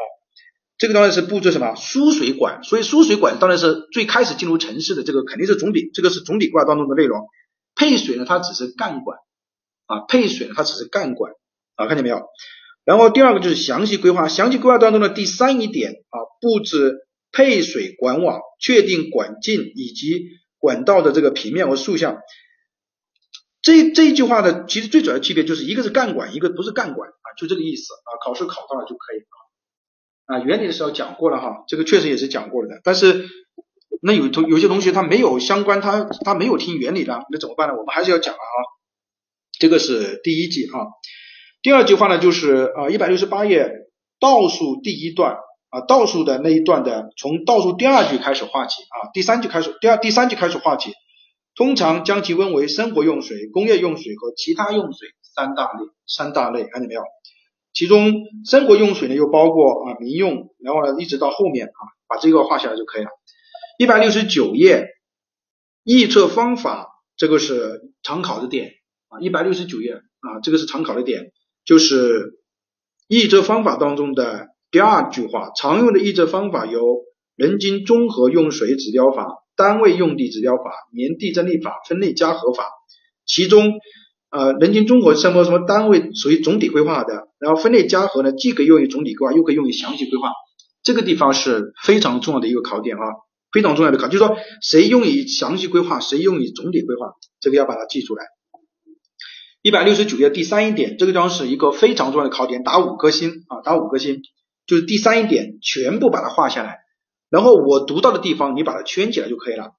城市用水量有平均日常用，平均日用水把平均日用水画圈起来，最高日用水把最高日用水圈起来，年用水量把它三种表现形式把年用水量把它圈起来，在城市供水工程规划中，城市供水设施应该按最高日用水量来配置，把最高日用水量画下来，然后一直到一直到后面呢，你你你是要画的哈，然后呢，水资源供需平衡分析一般采用年用水量，年用水量。好，这个地方呢有两个啊，记清楚，供水设施是用最高日，过水资源平衡分析是用年用水量。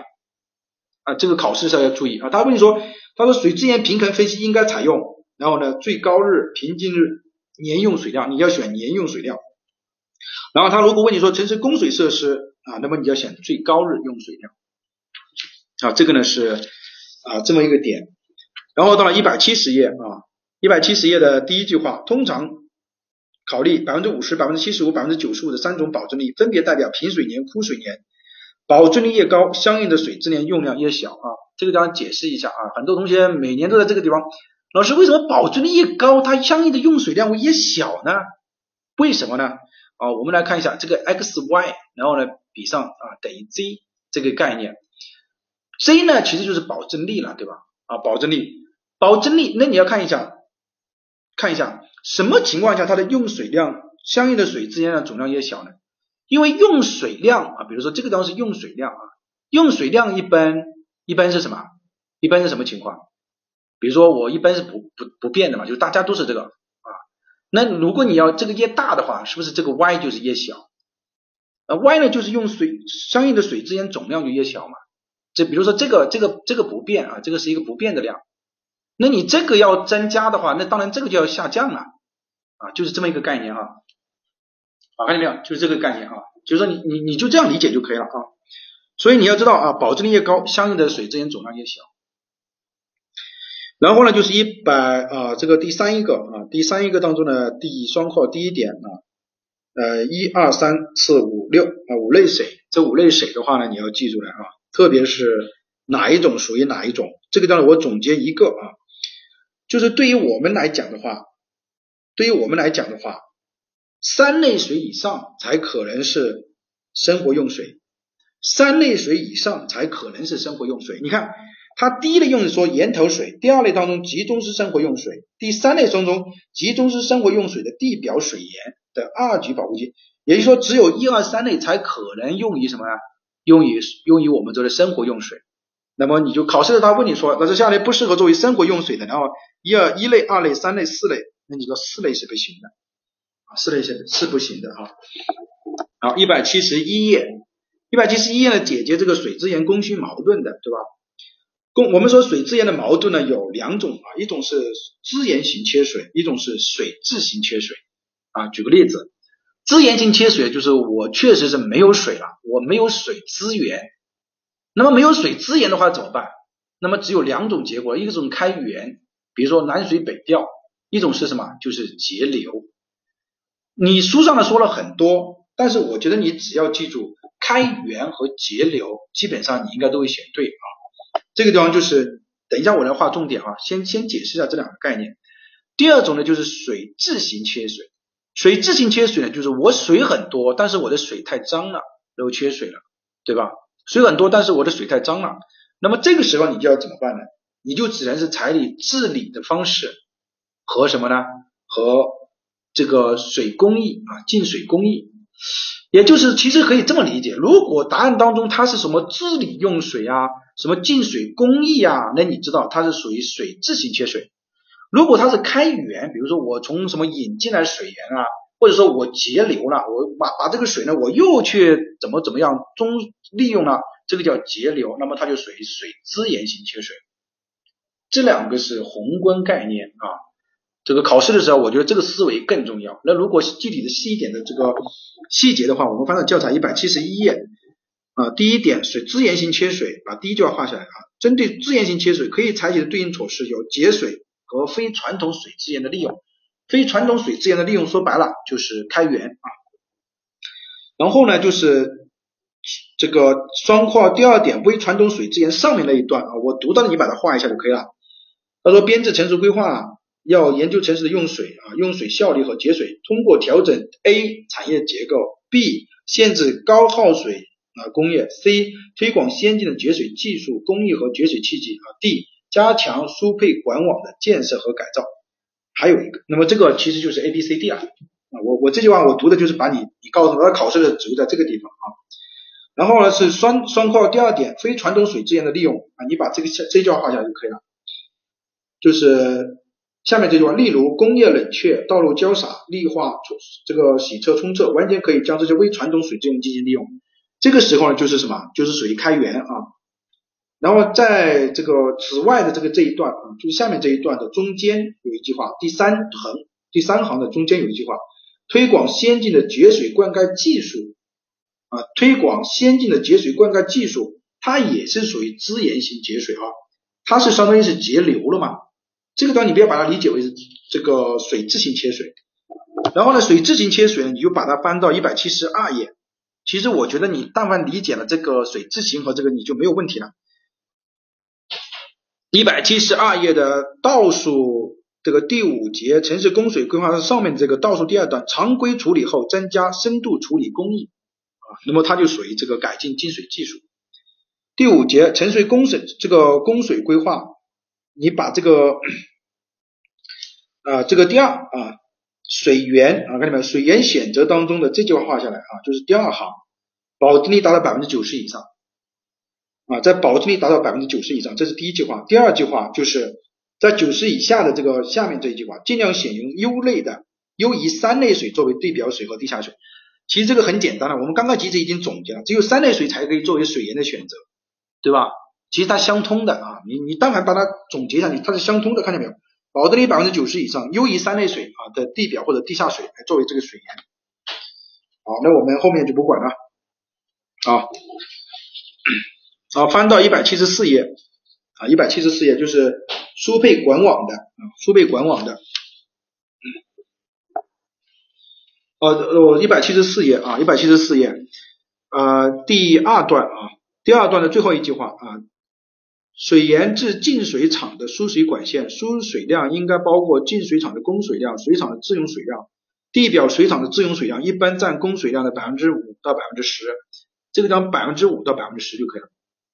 啊，一百七十四页啊，一百七十四页啊，还有下面这句话啊，一百七十四页的第二段嘛，还有就是第三段，当城市为单水源的时候，输水管线应设两条。每条的输水管线应达到整个输水工程流量的百分之七十。也就是说，当你是一个水源的时候，你要最少要有两条啊，要有两条这个输水管，你不要一条输水管出了问题，整个城市就缺水了。还有就是你要达到百分之七十以上啊，每一条输水管应该达到百分之七十以上啊。然后就是配水管网啊，配水管网呢，这个呢是呃也是常考的一个点啊。啊，第一个是管网的分类啊，我们说这个我们不是主要的考点嘛。第二点啊，双跨第二点，管网的形式，城市配水管网有支线支状管网和环状管网两种啊，把它这个这个这个画到这里就可以了。然后呢，就最下面的一句话啊，一般在城市建设初期采用的这种形式，采用哪一种形式？采用哪一种形式？一般城市在建设初期采用哪一种形式？你要知道，建设初期它采用的是哪个？是支状管网还是环状管网？啊，指的是支状管网哈，支状管网。然后下面就是环状管网，看见没有？前面是环状管网，就是它双括号第二点的第二段环状管网。然后呢，你就可以了。然后呢，是大城市配水管网的普遍形式。也就是说，环环状管网它才是大城市的。为什么？因为支状管网的安全性、可靠性差。然后呢，环状管网的安全性、可靠性大，你看就是在这个建设初期，那么这个地方啊，哦，还有下面这一句话啊，在配水管网的两种基本形式，在同一个城市当中往往是同时存在的。城市中心地区呢，采用这个环状管网啊，在边缘地区呢，一般采用支状管网就可以了。其实这个很容易理解嘛，支状管网啊建设初期安全性差啊，在大城市，那么它就大中城市就是环状管网啊，然后呢，它安全性高。然后在一个城市当中，可能出现这种管网，也可能出现环状管网。一百七十五页，一百七十五页啊，第一个设计流速、设计流量、设计流量的第一句话啊，配水管网的设计流量应该按照最高日最高时的用水量计算最高日、最高时的用水量来进行计算啊。这个地方呢，我刚刚已经说了啊，如果是供水设施的话是什么？最高日没有最高时，就是最高日来。如果说是用水量平衡分析是年用水量，如果是管网流速的计算呢，就要用最高日、最高时啊，这是第一个。第二个，城市用水日变化系数随城市规模的增大而减少，就下面这一句话看见没有？就是这个这个数字的下面这一句话啊。啊，城市用水日变化系数随着城市规模的增大而减少。啊，这个当中我们来看一个公式啊，嗯，我画完了再来看吧。然后呢，一百七十五页啊，第三一点，管径的计算看见没有？管径的计算最下面的倒数第二句话，在城市配水管网中有消防栓的管段，管径呢必须保证消防用水量的压力。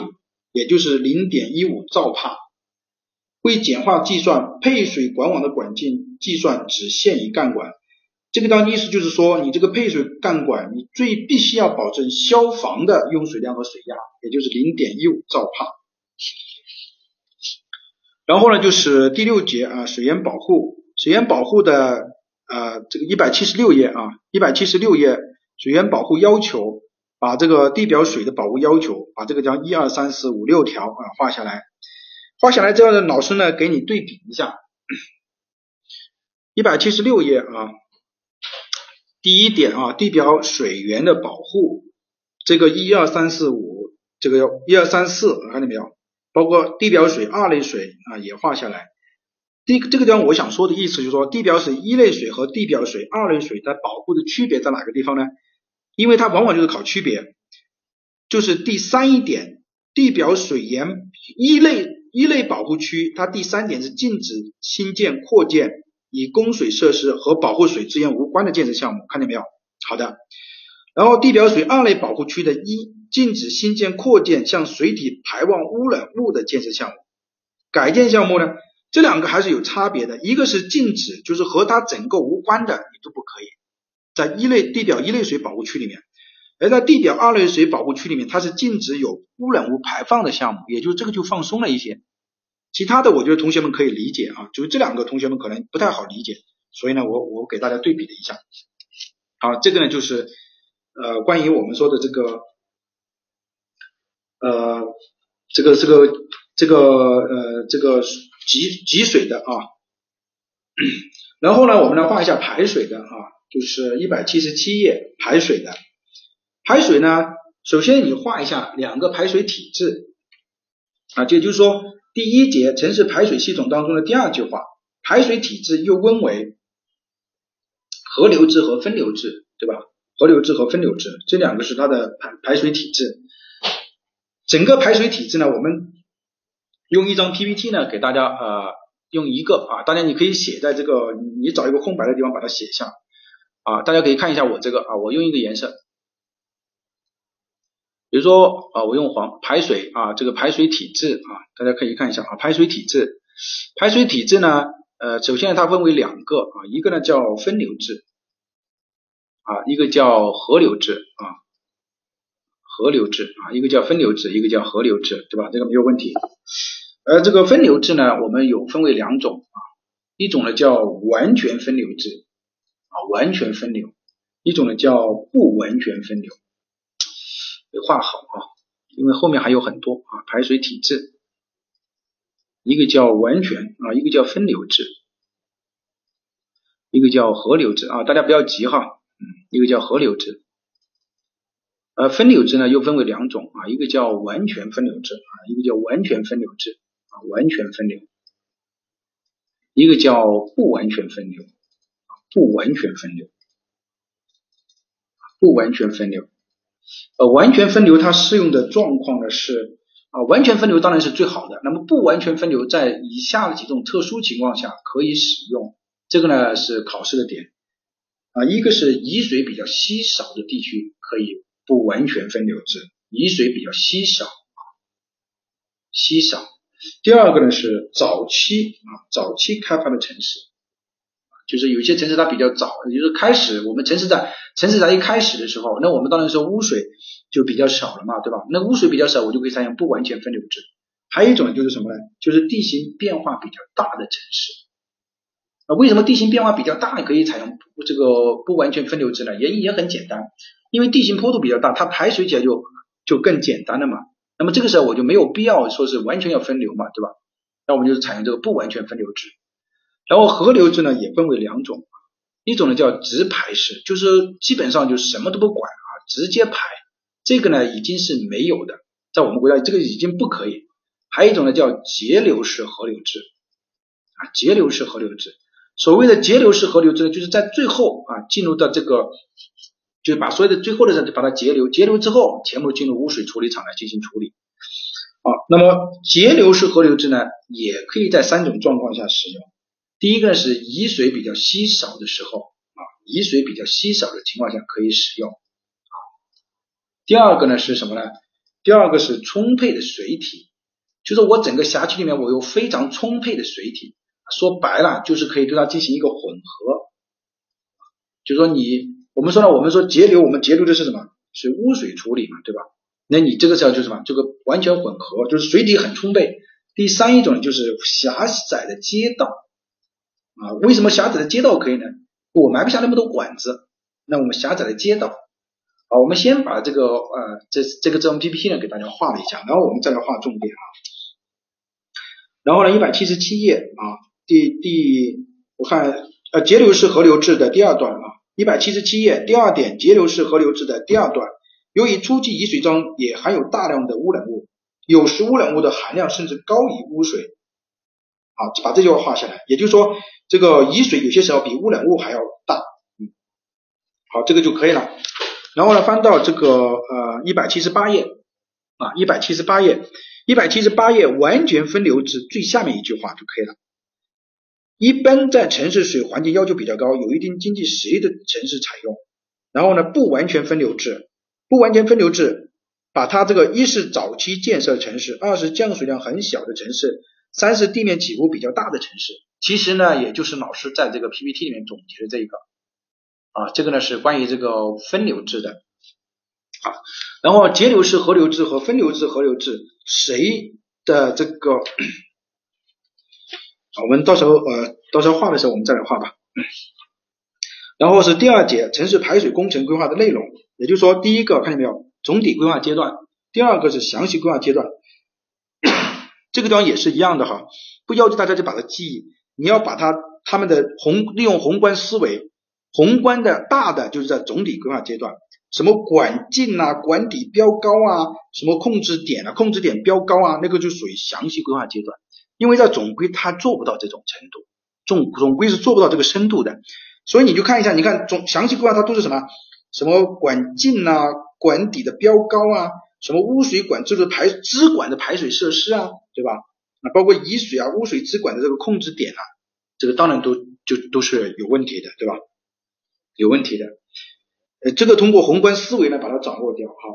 一百七十九页啊，一百七十九页的第三节排水体制第二段的第三行，因此城市排水体制原则上不能采用直排式，也就是说我刚刚讲的，在我们国家这个直排式啊，这个已经是不可以用了啊，啊，不可以用啊，这个是一句话啊，然后呢？就翻到一百八十页啊，一百八十页，一百八十页第四一点，环境影响，环境影响的第二句话，在水环境保护方面，节流式河流制和分流制各有利弊。什么意思呢？就说你不能说分流制就一定比节流式河流制好，也不能说节流制就比分流制河流制好，各有利弊啊。在环境保护方面，这个呢考了几次啊？一百八十页。一百八十页啊，第四一点环境影响的第二句第二行啊，看见没有？第二行就是在水环境保护，节流式河流制和分流制各有利弊啊，就这个意思。好，然后呢，在一百八十页啊，一百八十页的这个我看大家看见这个因此看见没有？城市排水工程规划 GB 五零三幺八到二零零的这个地方看见没有？好，新建城区、城市扩建新区、新城改造、旧城改造地区的排离应该采用分流制，同时河流制排水体制适用于特殊的城市，应采用节流式河流制。也就是因为直排式是不允许嘛，所以就节流式河流制。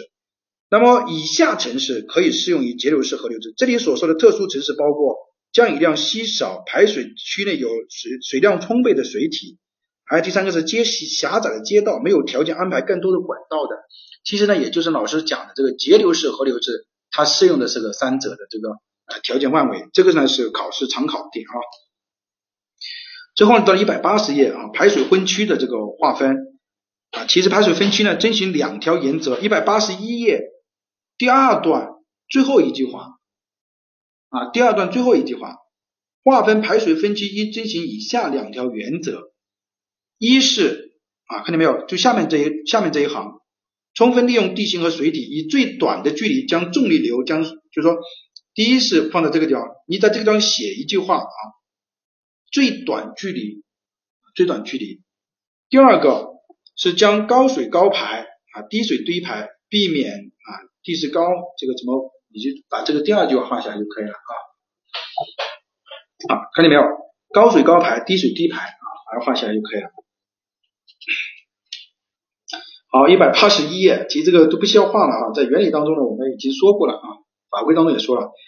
一百八十一页的一第三一点啊，第一点啊，移水管移水管渠的布置，看见没有？移水管渠的布置当中的第二句话，第二段，在道路宽度小于四十米的路段啊，移水管渠一般采用单侧布置；道路宽度大于四十米的路段，那采用双侧布置。啊，然后呢，到这个一百八十二页，啊，一百八十二页，一百八十二页呢，就是啊，水利计算啊，第四一点，水利计算的第一点，设计重现期，你把这个设计重现期在这个地方打一个啊，这个五角星吧，你就不要画，就是说，也就是说这一段都需要看啊，这一段都需要看，因为这一段的出过好出考了很多年了，比如设计重现区发生什么什么什么，比如说特别是这个。啊，重要干路呢，地区或者积水严重的地区呢，什么重现期三到五年，其他地区重现期一到三年啊。然后径流系数，径流系数呢，啊，就是它第二点，径流系数，径流系数呢，你你在这个地方写一下啊，你在这地方写一下啊，径流系数你在这个地方写一下，你就画吧，你就画吧，不写吧。啊呃，在这个地方啊，在规划设计中通常采用综合径流系数啊，在规划设计中通常采用综合径流系数，不透水利面积较多的地段，综合计这个径流系数一般起零点四到零点八，透水面积比较多的地段一般起零点三到零点六。为什么这个地方要画呢？就是因为我们海绵城市，对吧？那这个当然就是很体现海绵城市特点的啊，在这个地方你把这个画下就可以了。然后一百八十三页啊，一百八十三页的第四一点的双括号的第一点管区的连接方式的最后一句话画下就可以了。移水管区原则上应采用管顶平接的方式。这个在实际的过程当中有很多人来问啊，到底是管底平接还是管顶平接？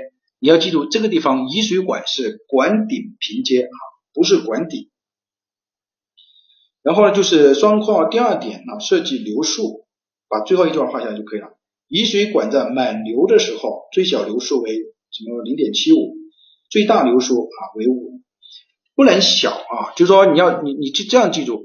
有人说老师，那我最最小流速为什么要限制一个最小流速呢？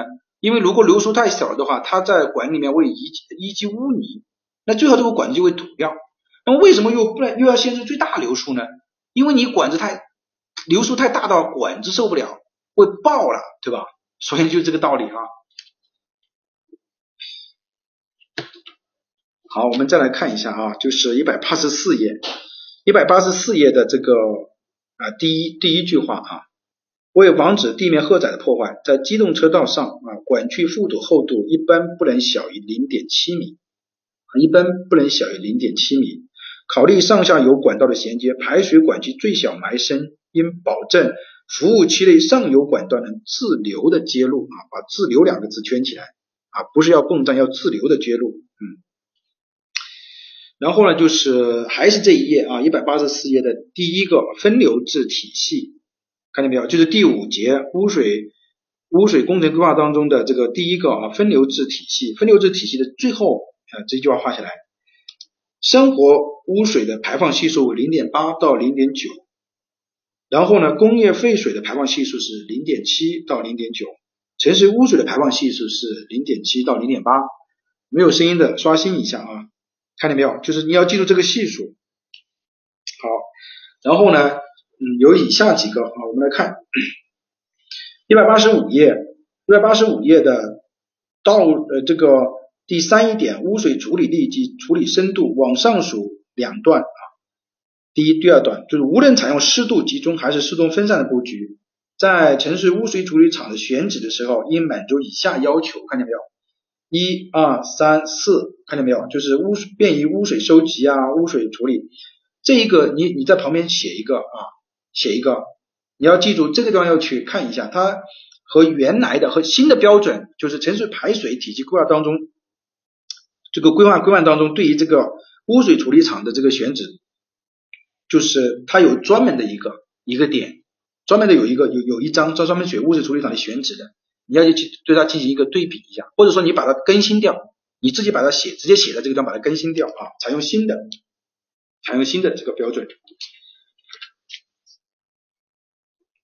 然后呢，就是一百八十七页，啊，一百八十七页，一百八十七页的这个日变化系数 Kd，那么和时变化系数 Kh 这个关系式呢，首先你要知道啊，这个关系式你要知道啊，在去年讲课的时候呢，我还是有一，因为在湖南的这个职业资格考试和福建啊，就是住宅城市规划师职业资格考，就是职称考试的时候，都基本上都考了这个这个地方有个计算题啊。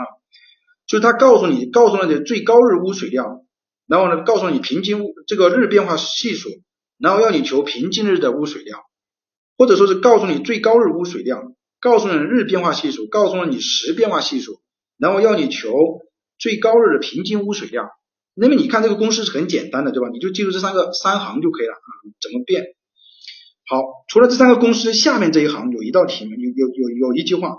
污水管道水利计算当中，污水设计流速指的是最高日最高时的流速啊，也就是说，在我们进行水利计算的时候，污水设计的流量是最高日最高时啊。这句话，这句话的下面有一句话，污水设计流量等于平均日平均时的污水量和总变化系数的乘积，其实本质上就是上面那个三个公式啊，你记住这个。这个地方我就有已经有三个有已经有几个点了，第一。供水设施是以什么呢？最高日污水量来进最高日这个流速来进行计算的。第二个，我们说水资源平衡分析是用年用水量来进行计算的。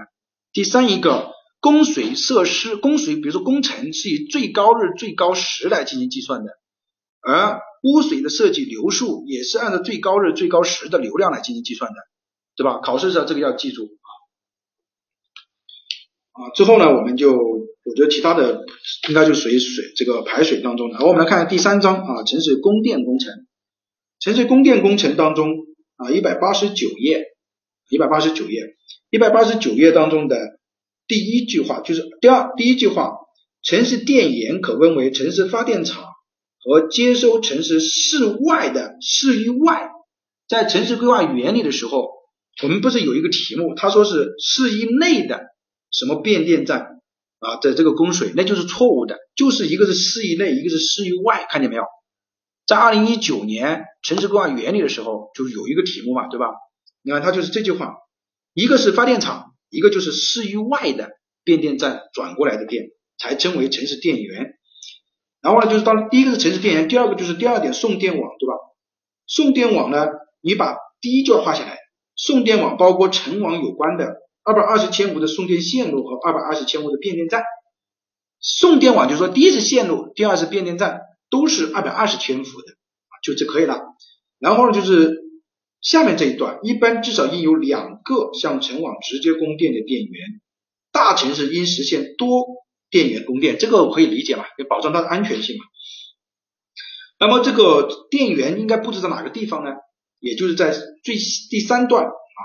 就是这个下面这一段，城网电源的布置应尽量接近负荷中心。这个段落，我提前给大家总结一下，就是所有的都是接近负荷中心，反正接近复合中心就是就是 right 就是对的，你就后面你就什么什么谁接近你就不要管了啊，我已经帮你总结了，接近复合中心的就是对的。啊，接近复合中心的就是对的。好，我把这个呃擦除掉一下。啊，难道是因为 PPT 没有动没有呃这个大家你没有动到你刷新一下啊，然后呢一百九十页啊一百九十页的第二点啊中低看见没有？中低压配电，你把第一段画下来就可以了啊中低压配电电网包括十千伏开闭锁三百八二百二十千伏啊就可以了啊你要知道什么是中低压配电。然后呢，就是进入了这个主要任务了，什么总体规划阶段、详细规划阶段的这个主要任务，还是采用这种宏观思维的方式。但宏观思维的方式呢，我觉得我们还是要指出几个特殊一点的啊，也不叫特殊吧，就是它容易出考题的地方。总体规划阶段的第六点，看见没有？确定成网，就是一百九十页这个第二节的当中的第二点主要内容当中的城市总体规划当中的第六点。全网的主要网布局及其变电站容量及数量，这个地方有一个变电站的容量和数量。然后呢，详细规划阶段当中，第三一点，布置详细规划期内中压配电网、高压配电网，确定其变电站开闭锁的容量和数量，看见没有啊？那么这个呢，有一个什么区别呢？啊，区别在这个地方啊。第一个，它主总体规划当中确定是主。看见没有？主网布局的，也就是它是主网布局当中的变电站的容量和数量，而详细规划当中确定的是其区域内的变电站、变电所，看见没有？变电站和变电所开闭锁的容量和数量。考试的时候，如果他考这个点，他会有一个区分的啊，一个是主网当中的，一个不是主网当中的。一百九十一页当中的啊预测方法啊第二点预测方法。这个你把整个这一段呢，你就把它啊画下来啊，不画吧，你就打打一个这个标签啊，打一个标签，表示这个地方需要看。重点呢是在第二段啊，城市电网总体规划这个复合预测方式，以选用电力弹性系数法、违规分析法、增长率法、人均什么指标什么等等。然后详细规划又分为什么呃什么点复合选用单号法什么指标法，这一个呢你要知道。这个是第一个，第二个你要知道哪一个是属于啊这个那总体规划的，哪一个属于详细规划的？呃，这个地方呢，其实有一个是大家容易搞混淆的，我给大家点出来一下啊，就是你看负荷密度法看见没有？就是总体规划当中有一个负荷密度法，而对于详细规划阶段阶段呢，详细规划阶段来说的话，有一个点负荷单号法，负荷密度法。不要认为它是详细规划阶段的内容啊，因为负荷密度其实考虑的还是整个城市的。然后一百九十二页第三一点啊，一百九十二页第三一点，把第一段画下来就可以了。规范规定啊，这个用电的指标从哪几个这几个方面就进行核算就可以了啊。第三一点。记不住啊？那你精讲班就完全你后面就没有看书啊？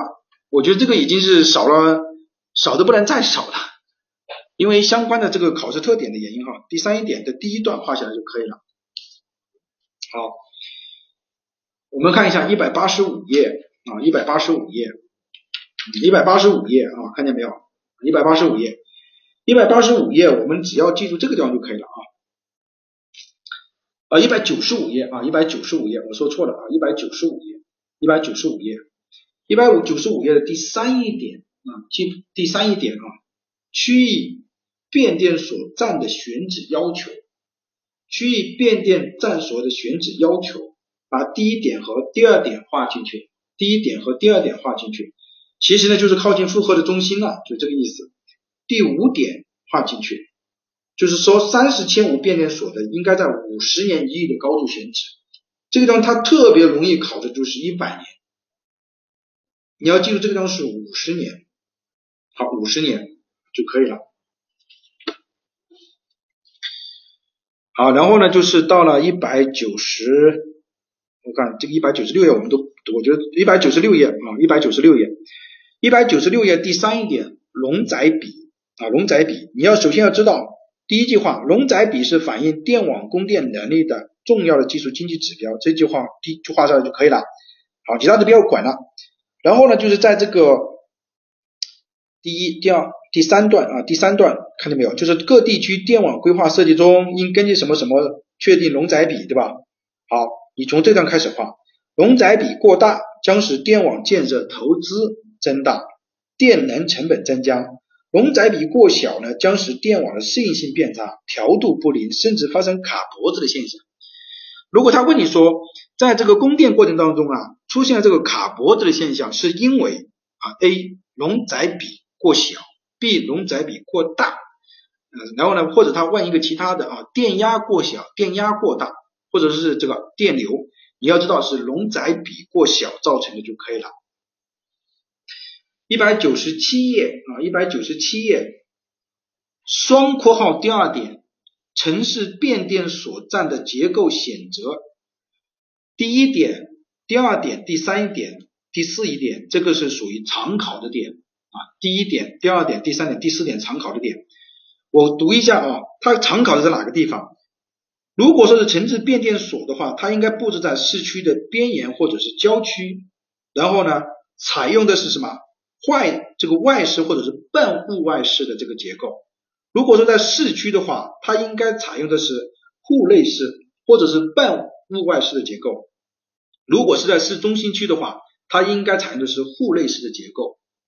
其实很容易理解嘛，容易触电嘛。你在郊区的话，你就户外也可以，半户外式也可以；在市区的话，就是户内式或者是半户外式；在中心区的话，那当然就要采用户内式嘛，对吧？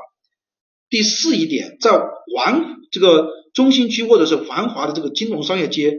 那么就采用小型户内式结构，小型两个字，你把小型两个字圈一下啊，这个是它的区别的地方。一百九十八页啊，一百九十八页啊，后面没多少的哈，大家不要担心。一百九十八页第五点，电力线路看见没有？电力线路的三十五千伏以及以上的高压这个电力架空应规划专用的通道。这句话画下来，规划新建的六十六千伏及以上的高压电压这个电力线路不应穿过市中心区或者重要的风景旅游区。这句话呢，其实如果在实物当中考到的话，你就知道了，在重要的风景旅游区，你能不能有这个六十六千伏以上的高压线呢？啊，不可以，对吧？其实出现了高压线就必然有问题了。好，如果三十千、三十五千伏以上的，你就要有什么？要有专门的通道，看见没有？把这个画下来啊。啊，这个这个画下来没有问题啊，啊，高压廊道啊可以。然后呢是到了二百零一页啊，二百零一页，二百零一页的三啊，电力电缆的铺设和保护啊，第一句话画下来，地下电力电缆保护区的宽度为地下电力线缆的标这个标桩两侧各零点五米所形成的平行区域，江河电缆的保护区域铺设于二级以上的航道。看见没有？二级以上的航道一百米，三级以上的航道就是五十米了。为什么要画这个地方呢？因为出现过这个事故了哈。这个呢，之前我们还参加过一个专门的研讨。那我认为如果这个也有很有可能的哈，所以呢把这个地方画一下。然后呢就是第四章人气啊，这个后面就简单了哈，没那么多。人气也是一样的啊，二二百零三页。二百零三页呢，其实它你看总总体规划和详细规划的内容，采用宏观思维啊，宏观思维，举个什么圆啊，什么结构啊，调峰啊，什么之类的，那就是属于总体规划的。什么是这个一般来说什么管径啊，输配管这个配水管配这个管网啊，就是属于详细规划的。啊，呃，二百零四页第二点啊，预测方法。这个地方呢是一个重要的点啊，把这句话画下就可以了。总体规划阶段能计总负荷的预测方法为分项相加法和比例估算法啊，只要画这句话就可以了。你要知道它是分项相加和比例估算就可以了。然后二百零五第五点啊，燃气计算用量看见没有？第二句话啊，就是说燃气的日用气量以小时用气量是确定燃气气源输配设施和。管网管径的主要依据，因此，燃气用气量的预测与计算的主要任务是预测计算燃气的日用水量、日用日用量和小时用气量啊。也就是说，对于我们燃气来讲的话，我们的所有的估算量都是要和日用气量和小时用气量来确定的啊。如果他考试他就问你，说说确定燃气气源和下列哪几个因素有关？那你应该知道日用气量和小时用气量是肯定有关的，对吧？啊，就这句话了。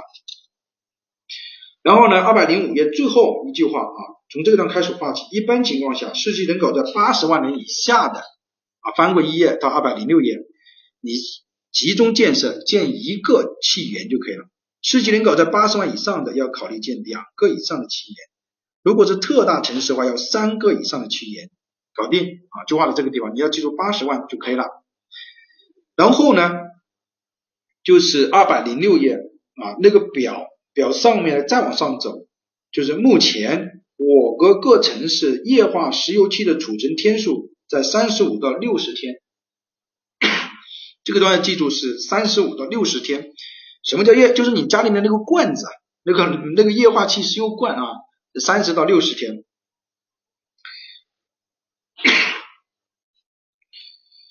然后呢是二百零七页啊，二百零七页这个第三一点啊，气源设施的选择啊，用地的选址，看见没有？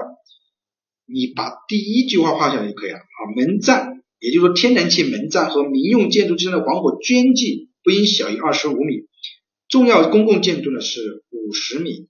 然后第五点，门站的控制用地一般为一千到五千平米啊，其他的他都是说什么负荷中心啊，刚刚老师那句话已经总结掉了，所有的都是在负荷中心就可以了。二百零八页，液化石油第三块第三一点，这个地方是一个比较重要的点啊，液化石油气供给基地的选址，第一点要把它画下来。就是液化石油气的储备站，它属于甲类危险品，站址应该选择城市边缘啊，服务的距离不能超过十公里，看见没有啊？不宜超过十公里，这是第一个。第二句话，最小风平的上风侧啊，OK，这个点很重要啊。第二点看见没有？最小风平的上风侧啊，其他的我觉得啊，凭你的聪明才智，这些都可以啊选中的啊，这个都其他的选项你都可以选对了啊。二百零九页啊，这个当然有一个非常重要的考点啊，是一定会考的。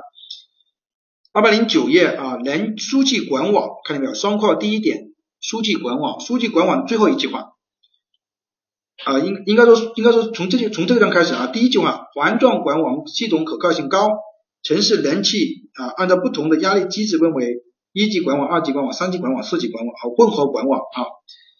这个当然我们要记住一个点哈，就是。级别越高的，比如说三级、二级管网比一级管网好，三级管网比二级管网好。有人说老师，你这个为什么要说这个话呢？你不是搞笑吗？我谁不知道？不是谁不知道，确实有很多同学不知道。比如说有有人说老师，我认为一级建造师、一级建筑师比二级建筑师好啊，啊，我们不能用那个啊。所谓的一级管网，就是说你只有一个压力机制的，比如说你是属于低压。二级管网就是低压和中压，三级管网就是高高压、中压和低压，所以呢，三级管网肯定是高于这个一级、二级管网，对吧？啊，这个没有问题。然后呢，单括号第一点，一级管网系统直接画下面这句话，就是一二三啊，第三句话只适用于供气范围二到三 km 的较小的城区和地区，中压一级管网系统投资节省。好，就就到这个地方就可以了。就是说，一级管网它适用于两到三 k 呃这个平方公里的较小的这个城市城市区域。然后到最后面一句话，适用于新城区或者安全距离可以保证的地区啊，适用于就是它适用于就是新城区或者是安全距离可以保证的用一级管网。二级管网直接画下面一句话，适用于啊适用于城市中。街道比较狭窄、密度房屋比密度比较区的地区啊，这个叫二级管网。三级管网也就是高中低的啊，高中低的啊，它适用于你看，包括这个混合管网，看见没有？在这个混合管网第四啊，第四的这个下面有一句话，看见没有？后两个系统适用于情况复杂的大中城市。比如说他考试他就问你说，他说下列适用于啊大城市这个。输气的呃输气管网的是一级管网、二级管网、三级管网，或者是是它就整一个其他的，那你也知道应该是三级管网或者是混合管网才适用于大中城市啊，才适用于大中城市。这个我我觉得我画的时候啊，应该还是呃说一下，应该我觉得大家应该还是可以理解的哈。然后是二百一十一页啊，第三一点，城市人际管网的布局布置。他前面说了很多，这个凭常识就可以理解的，我们不要管。单括号第六点，燃气管网应避免与高压电缆平行铺设，否则电子感应对管道会产生严重的腐蚀。这个我觉得大家都是这个受过高等教育的，这个应该很容易理解，对吧？甚至会容易出现问题，对吧？因为产生这个电磁辐射会中间会产生问题。记住，不能接平行辐射，看见没有？啊，如果他考试他问你说燃气管网应该和这个平行铺设，那你就有问题了啊。然后二百一十二页啊，二百一十二页，二百一十二页的第一段啊，把它全部画下来，很重要的，就说人机主备站的三个功能啊，这个呢是第一个什么调峰，第二个是混合，第三个什么加压啊，是这个意思，其他的你就不要管了。然后呢，人机调压站应该布置在负荷的中心吗？对的啊，我们说所有的都是布置在负荷的中心，这一句话就解决掉了啊。然后二百一十五页啊，后面是越来越少的哈，所以大家不要去啊太多的，因为这个这一章的量呢，基本上占了整个的书本也是占了三分之一了啊。二百一十五页啊，二百一十五页的第二段的第二句话啊，集中供热系统有热电厂、集中锅炉房、低温和。供热，然后热泵、工业余热啊，到这个分散供热有专用锅炉、分布采暖啊，这个东西需要特别注意的一个，就是关于什么时候用集中供热，什么时候用这个分散供热。我觉得李老师肯定也之前说过，这个大家说明专用锅炉是属于分散供热源哈，专用锅炉是属于分散供热源，这是第一个，这么你画下来。第二个，我们来看一下，就是。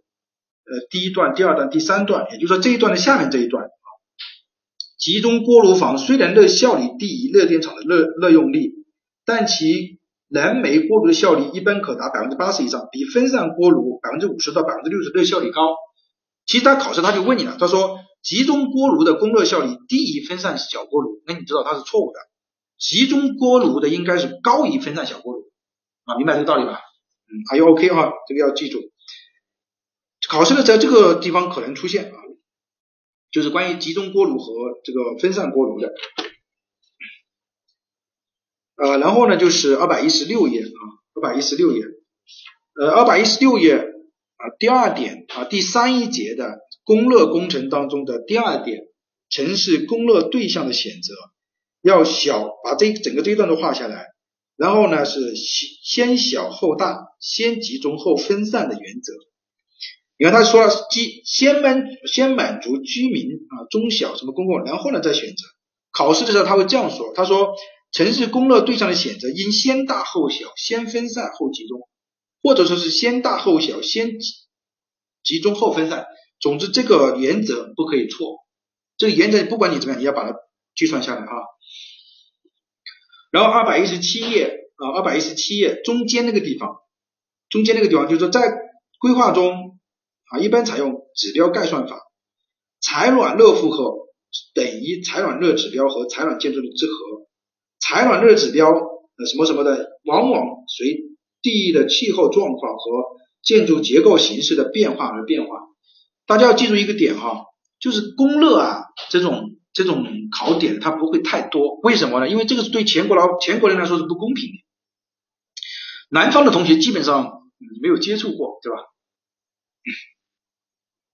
南方的同学你基本上没有接触过，北方的你接触的多，所以它不会有太多的考点。二百一十七页啊，中间的那个地方啊，在规划中一般采用这个指标概算，看见没有？采暖热负荷等于什么和什么的这个之积，然后一直画到这个下面啊。对，所以所以我我说的是实事求是嘛，因为确实在考试的时候它的点也就不会多，所以大家也不要去担担心这个，觉得我不懂啊，我怎么样？你不懂是正常的。二百一十九页啊，二百一十九页啊，倒数第二句话，把它画下来就可以了。特别是供热干管所占的用地宽度，一般一条管线要占三到五米就可以了。你要知道啊，三到五米。啊，然后呢，我们就翻到呃，翻到哪个地方？我看一下啊，啊，翻到二百三十页，啊，这个是规定了的哈，这个你不要去想啊，呃，这个是统一会考虑的啊，出这几个题目而已啊，不会出太多的。嗯，二百三十页啊，二百三十页，二百三十页双括号第二点，邮政局所选址的原则，看见没有？邮政局所选址的原则，一直到把单括号第一点和单括号第二点，你画一个大括号把它画下来就可以了。这个地方呢，是考点着重在这个地方，就是邮政局所选址的原则。这个地方呢，我有两个点，我给大家解读一下啊，我方便大家不要理解。第一个，邮政局所应设在闹市区、居民聚集区、文化娱乐区、公共活动场所，看一下？这句话的意思是什么呢？往往有些时候说，邮政局所应避免闹市区。那么你应该知道，避免闹市区就错了，应该是靠近闹市区啊。我觉得可能今年出题可能说不定就是这样命题的。第二个就是单括号第二点邮政处理中心的选址啊。第一，你你把它画下来之后，你看一下它第二句话，你在第二优先考虑客客运火车站附近，这个要打个一啊。局址应有方便这个火车邮件的运输通道，这个要打个二。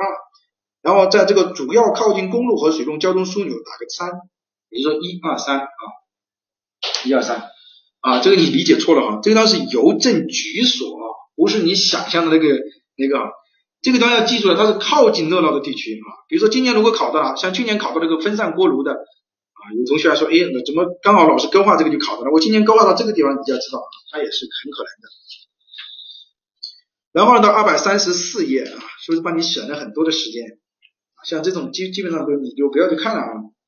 二百三十四页啊，双括号第四一点，双括号第四一点架空电话线路的，你把它画下来啊，一直画到最后一节啊。郊区这个干距为四十五到五十啊啊，这个地方呢，我说一个呃，这个二百三十四页啊，二百三十四页双括第四一点，我为了方便大家记住这个三十五到四十米，我给大家说一个真实的例子哈。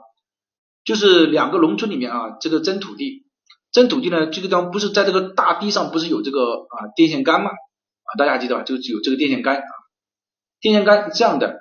然后呢，有一个人他是学过这个啊，就是知识量比较丰富，他就说啊两边都是田哈，他说比如说从这个地方开始算起啊，A 这个地方开始算起，他说我们这样吧，看着估计是很大，他说我们用这个我们就以这个杆来算啊，他说第十根杆的地方呢。就是说，第十根杆之前的属于我们的，第十根杆之后的呢就属于你们的。然后两个村干部，但是呢，这个村干部他就很聪明，因为一根杆它最少是三十五米，十根杆就去了三百五十米，总共你看，你看，如果你看五百米的话，你是不是觉得很远，对吧？五百米，但实际上他这样滚着十根杆就滚到了三百五十米了，那另外只剩下一百五十米了，对吧？啊，最后呢，你看活生生的吃亏的例子。就是说，以第这根杆为例，如果你但凡有点这个常识，你知道一根电线杆的距离是三十五米，对吧？十根杆就三百五十米去掉了，那你总共也才五，总共也才五百米啊。我说的是最少三十五米啊，这个是一个真实的案例，所以大家要知道啊，你平平时你在开车的时候你就看啊，一根杆、两根杆，你知道大概过了多少多少米啊，对吧？然后呢，翻到这个啊，因为在农村就是这样，大家知道那个时候的农村的这个就是村长说了算，对吧？两个村长都是相当于像这种啊，你你在拼拼拼，这大家都知道这个村长这个这个这个是怎么怎么怎么类型的嘛，对吧？但是有一个就懂一点才华，就不丈量啊，就两个人估算呢，人家就是说一不二，这个一估算呢，你看前面这个就占了占了很大的便宜，后面这个就吃亏了嘛，对吧？那你吃亏你是没有办法的啊。好，我们再往下走啊。呃，二百四十三页啊，翻到二百四十三页。嗯，啊，二百四十三页。二百四十三页呢，大家可以看一下城市环境卫生设施规划。城市环境卫生设施规划这个地方就要注意了啊，要要复习，要根据新的城市环境卫生设施规划标准去进行复习。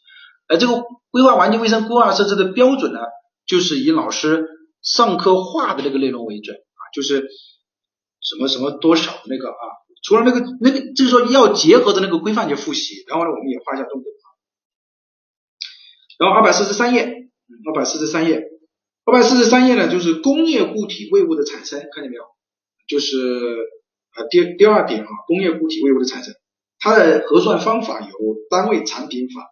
万元产值法，其实这个故事我没有讲完哈，后面呢就有一个人在那里说了一句，说是这样可能不行，因为一根杆子他说最少是五十米啊，因为在在这个乡下，他说最少有五十米，如果滚成这样的话，就滚掉了最少滚掉了三分之二了，就说了这么一句话，说了这么一句话呢，当时他们村长就反应过来了，就说那不行不行，还是要来量一下。后面呢这个人呢，这个在旁边说了一句话的这个人呢。就被另外一个村子里面的人呢抓着就打了一顿啊，这个是一个实实在在的例子。因为因为如果他当时不多了句嘴的话，事情就成了。这因为多了那句嘴啊，事情就没有成，所以就要被打了一顿。你不要不相信啊，这个我都跟你说是真实的案例啊。那你知道啊，现在记住了啊，最少是三十五啊到五十米啊。你不相信了，那是真的哈，是真的啊。二百四十三页啊，工业固体废物的产量啊。你你敢打？就说人家村子们，就说人家是村长打你，村子里面的人打你啊，这样的。好，单位产品法和万元产值法。然后呢，到了这个二百啊，其实这个都没有必要管了。二百四十五页啊，二百四十五页，二百四十五页呢，这个地方我我读到的地方你画一下就可以啊。固体废弃物的处理和处置有以下几种方法啊，把一啊自然堆成啊土地填埋三堆肥焚烧热解啊啊包括这个一般固体废弃物啊这个画一下画一下之后呢，我读到的地方你就画好。第二点，土地填埋当中的第二行的最后一句话，土地填埋其实也是一种最终的处理方式啊，土地填埋其实也是一种最终的处理方式。啊，这句话画下来就可以了。然后堆肥，堆肥呢也是第二句话的后面这一部分。堆肥是一种无害化的资源化过程，固体废弃物经过堆肥，体积可以减少至原有体积的百分之五十到百分之七十。把百分之五十到百分之七十这个画下来。焚烧，焚烧这个我们从这个地方看，第一二三，嗯，第三第三行，焚烧处理的优点是燃迅速。而大幅度的减少容量，体积可以减少到百分之八十五到百分之九十五，质量可以减少百分之七十到百分之八十，可以有效的消除有害物和有有有害菌和有害物质，对吧？还可以发电啊，还可以发电，就是说所产生的能量还能发电。然后呢，它还有它这个占地面积还比较小，选址呢还比较灵活。它唯一的不足的地方就是运营成本太高。那么考试他就问你说了。他说一个多项选择题，他说焚烧它具有的下列是焚烧这个优点的是啊，它能减少大量的减少这个面积，能杀毒杀消灭有害细菌，还能有呃这个资源的再利用，然后呢占用地用地的面积比较小，这个都是啊，包括他说是运营成本较低，那运营成本较低就是错误的啊。我我说的这么详细了啊，这个二百四十五页焚烧，然后呢是热解。好，你现在我给大家，你你在旁边记一句话啊，就是从体积的角度来讲，首先呢是焚烧百分之八十五到百分之九十五，其次呢是热解百分之六十到百分之八十，再后面是堆肥百分之五十到百分之四十。考试的大家问你来，说是比如说焚烧的体积是最大的哈，减少的体积是最大的。然后二百四十六页，呃第八点啊，固体废弃物的最终处理，你把这个画下来就可以了啊。把这个画下来。第八一点就是固体废弃物的最终处理。第三一点，城市环境卫生公共设施、公共厕所这个什么间距五百到八百、三百到五百、八百到一千的这个内容，你在旁边写一个，以城市应该说城市环境卫生规划设施标准为准，因为这个这个地方是变了的，公共厕所这个间距大家还记得吗？是变了的，对吧？我在想法规的时候也勾过重点的，对吧？所以这个地方你要更新。还有就是胃气胃物香的这个距离也是变了的，第二点也变了，这个要以这个新的标准规范为准，你在旁边写一下啊，然后你去看一下就可以了。然后二百四十七页啊，其实我所以我们才说是复习的话，最好是四科一起复习，你就方便多了，反正都是要记的嘛。二百四十七页啊，第三一点，生活垃圾收集站，把最后的一段画下来就可以了。生活垃圾收集站的半径为七十米，新建的什么什么多层啊，一般每四栋建筑建一个垃圾收集点。啊，这个二零九六九，记得这么详细啊，那你今年考试应该没有问题哈。然后呢，二百四十八页，二百四十八页啊，第三一点，生活垃圾及卫生填埋场的距离，这个也是以新的标准为主，比如说生活垃圾卫生填埋场应该在城市建成区的外围。使用年限不能少于十年，距离这个人均数目点零零点五 km，距离这个生活小城市的两 km，距离大中城市的五 km 啊，啊，包括这个生活垃圾卫生填埋场、生活垃圾堆肥场，都以这个新的规范为准啊，以新的规范为准啊。城市防灾，城市防灾呢，其实也是一个考试的一个点啊。二百四十九页，哦，快超拖堂了，拖了很长时间了哈。二百四十九页。呃，这个第一点啊，总体规划和详细规划这个地方也是一样的。这个地方，我说一个哈，呃，我我从来没要求大家你你去详细去背的。总体规划阶段这个防灾减灾的，呃，就是你你把它背一下吧。为什么？因为这个可能考的可能性很大。前面我都没要求你背，前面我要求你用宏观设施、宏观规划思维，这个地方我要求你还是记住一下。然后呢，就是城市消防啊，二百五十页。二百五十页啊，二百五十页第一点，危险化学品设施布局，看见没有？把一二就是这几个点你都要把它呃这个看一下，但着重的在第一二三点和第四点。第一点你看啊，第一点，第二点，重大危险品化学品应该布置在不得布置在常年主导风向的上风向，城市水系的上游，看见没有？你就把它重大危险化学品，它是不能布置在常年主导风向的上风向，城市水系的上游的。第三一点，你把它全部画下来。就在城市建设用地范围内，你不得布置一级加油站和大型天然气加油站、液化石油气和加油炸气站混合站，不得设置流动站。这个在实务当中也要考啊，对吧？如果他说的是一级加油站，那你知道它布置在城市建设用地范围之内，那么你知道它这个地方是一个点啊。然后呢是第三一点啊，建筑的耐火等级，把这个画下来。你看，呃。大家还记得我在呃，你看第二句话，新建各类建筑的耐火等级一般以一级和二级为主，控制耐火等级一般为三级建筑，严格限制的一般为四级为主。大家还记得我在讲原理、讲法规、讲实务，我在讲那个消防的时候，间距的时候，我不是说了吗？我说我们现在所有的建筑一般都是一级和二级，三级和四级都是指的木构架结构或者是原来的这个历史文化街区里面，所以呢，大家只要记住新建的一般就是一级和二级就可以了。其实就是这个道理，他他也说的很明白。你新建的话，一般就是一级和二级，所以老师没有骗你啊。然后呢，就是这个避难场所，避难场所呢，把最后两这个两句话画下来啊。面积按疏散人口配置，人均建筑人均面积应该在两平米以上，服务半径应该在五百米为宜。然后呢，一直到适宜作为防灾疏散的场地，然后呢，包括什么广场、运动场、公园、绿地敞开，对吧？你把这个画下来就可以了。然后二百五十一页啊，二百五十一页城市消防站的布设施，把第一句话画下来，就是一二三点你都打一个勾啊，这个都要求你去看的啊，一二三点打个勾。比如说所有城市都应该设置一级普通消防站，然后中等城市在什么地方可以设置什么特勤消防站，把一二三四把这个打勾，都要求看的。消防辖区里面把这个五分钟可达到辖区边缘画下来。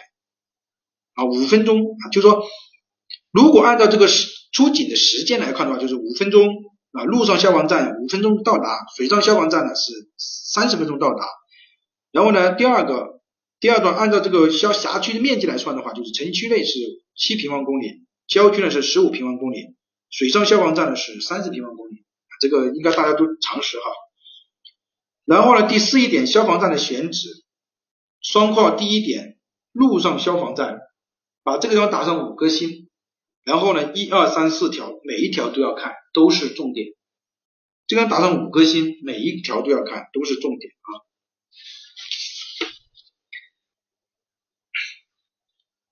好，我们看一下二百五十二页啊，二百五十二页，二百五十二页第三一点，消防基础设施规划最下面一段啊，就是说三消防车道的上面这一段，在下列地区必须设置消防水池。那你知道啊，这个点一九年也考了，在原理当中也考了。一九年就说相当于一九年总体来看的话，就是四科就没有区别，都基本上都是一样的，都是融合性的考试的。第一个什么无消防，第二个无什么的，把这个记下来。第四一点看见没有？这个在下列地区必须设置消防水池的这个画下来，然后消防车道的这个，那当然是全部画下来了，一直画到这个二百五十三页。那你要知道啊。然后城市防洪这个排涝看见没有？城市防洪排涝规划表啊三杠八杠一啊表三杠八杠一，感觉到了是吧？确实是感觉到了，就是说四科最要考的感觉到都考的是一样的东西，就越来越没有区别化了。感觉你看像一九年那个相关考那么多法规和原理的点，基本上没有考的相关它本身的点，相关比一个本身的点还是考的这个其他的什么什么什么隐藏流了什么之类的。好，表三杠八杠一城市防洪规划标准，你要记住这个表要用新的。这个地方在一六年的时候，城市防洪规防洪标准这个标准进行了变更，把这个表要填成新的表，只要记住表三杠八杠一就可以了。我已经没有给你增加太多的压力了吧？好，然后呢，我们画几个比较重要的地方哈。呃，二百五十五页啊，结束了。二百五十五页。呃，因为这个这个这个肯定是于老师画过的，我们只要画这句话就可以了啊。第二点，防洪排涝工程措施，把第一句话画下来。好，防洪排涝工程措施分为挡洪、泄洪、蓄滞洪、排涝。如果他问你的时候，他问你说，他说下列属于防洪排涝工程措施的是，那你应该知道挡洪、泄洪啊，这个这个是第一个。然后呢，这个这二百五十五页。倒数第一段、第二段，倒数第一段啊，倒数第二段，我读的地方你把它画下来就可以了啊。山区和丘陵地区的城市，地形的洪水变化比较大，防洪的重点是河道整治和山洪防治。河道的重点是河这个防洪的重点是河道整治和山洪的防治，这个是啊，这个是第一个。然后最后一句话。平原地区，这个是山区和丘陵地区，它的重点是河道整治和山洪防治。平原地区的城市，城市建设用地应该低于一定的水平，防洪的重点是阻止啊，阻止洪水进入内部，应该是加强堤防建设和配置必要的控制设施。其实这个地方呢，啊，新的标准数据在哪？这个话你问的我就是这个百度一下吧，啊，百度一下。就新的标准啊，新的标准啊，你你就只要把那个表啊，把那个表对应的看一下，那里面有啊，啊，这个是就就可以了啊，也就是说告诉你平原的啊，一个是，然后第二个就是什么，就是这个叫什么，这个呃丘陵的等级是吧？不要急啊，二百五十七页，二百五十七页呢，这个第啊三第一段、第二段、第三段啊，第三段的最后一句话。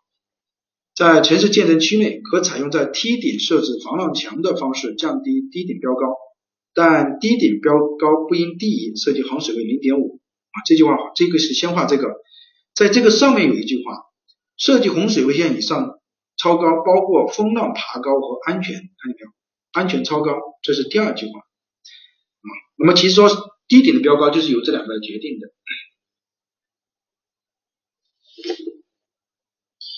然后二百五十七页啊，二百五十七页，二百五十七页呢，把这句话二百啊二百五十七页倒数第二倒数第二段的最后一句话，同一次地震主震的震级只有一个，而烈度有差异啊，烈度有差异。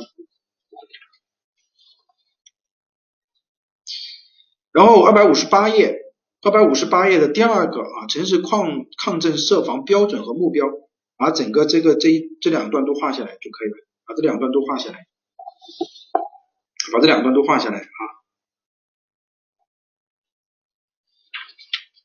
然后呢是二百六十页啊，二百六十页啊，人防规划啊，第一个建设标准，把这个第第一个画下来啊，就说我国的人防规模是按照什么流程人口，这个地方我我再说一遍，这个地方你画十个五角星啊，人防规划你这个地方画十个五角星，就是第一建设标准和第二防空工程设施规划，把这两个这两段啊，就是画十个五角星，这个已经很重要了吧？就是我告诉你，他就会考了，说白了，画十个五角星哈，没有问题了啊，画十个五角星。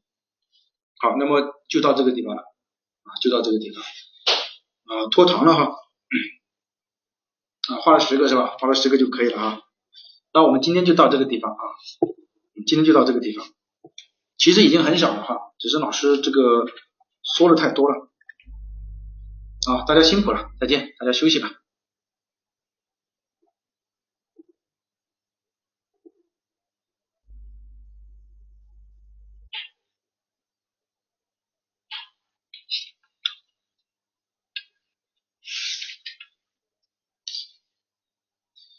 下一节课再画嘛，没没完没关系嘛，下一节课再画嘛啊。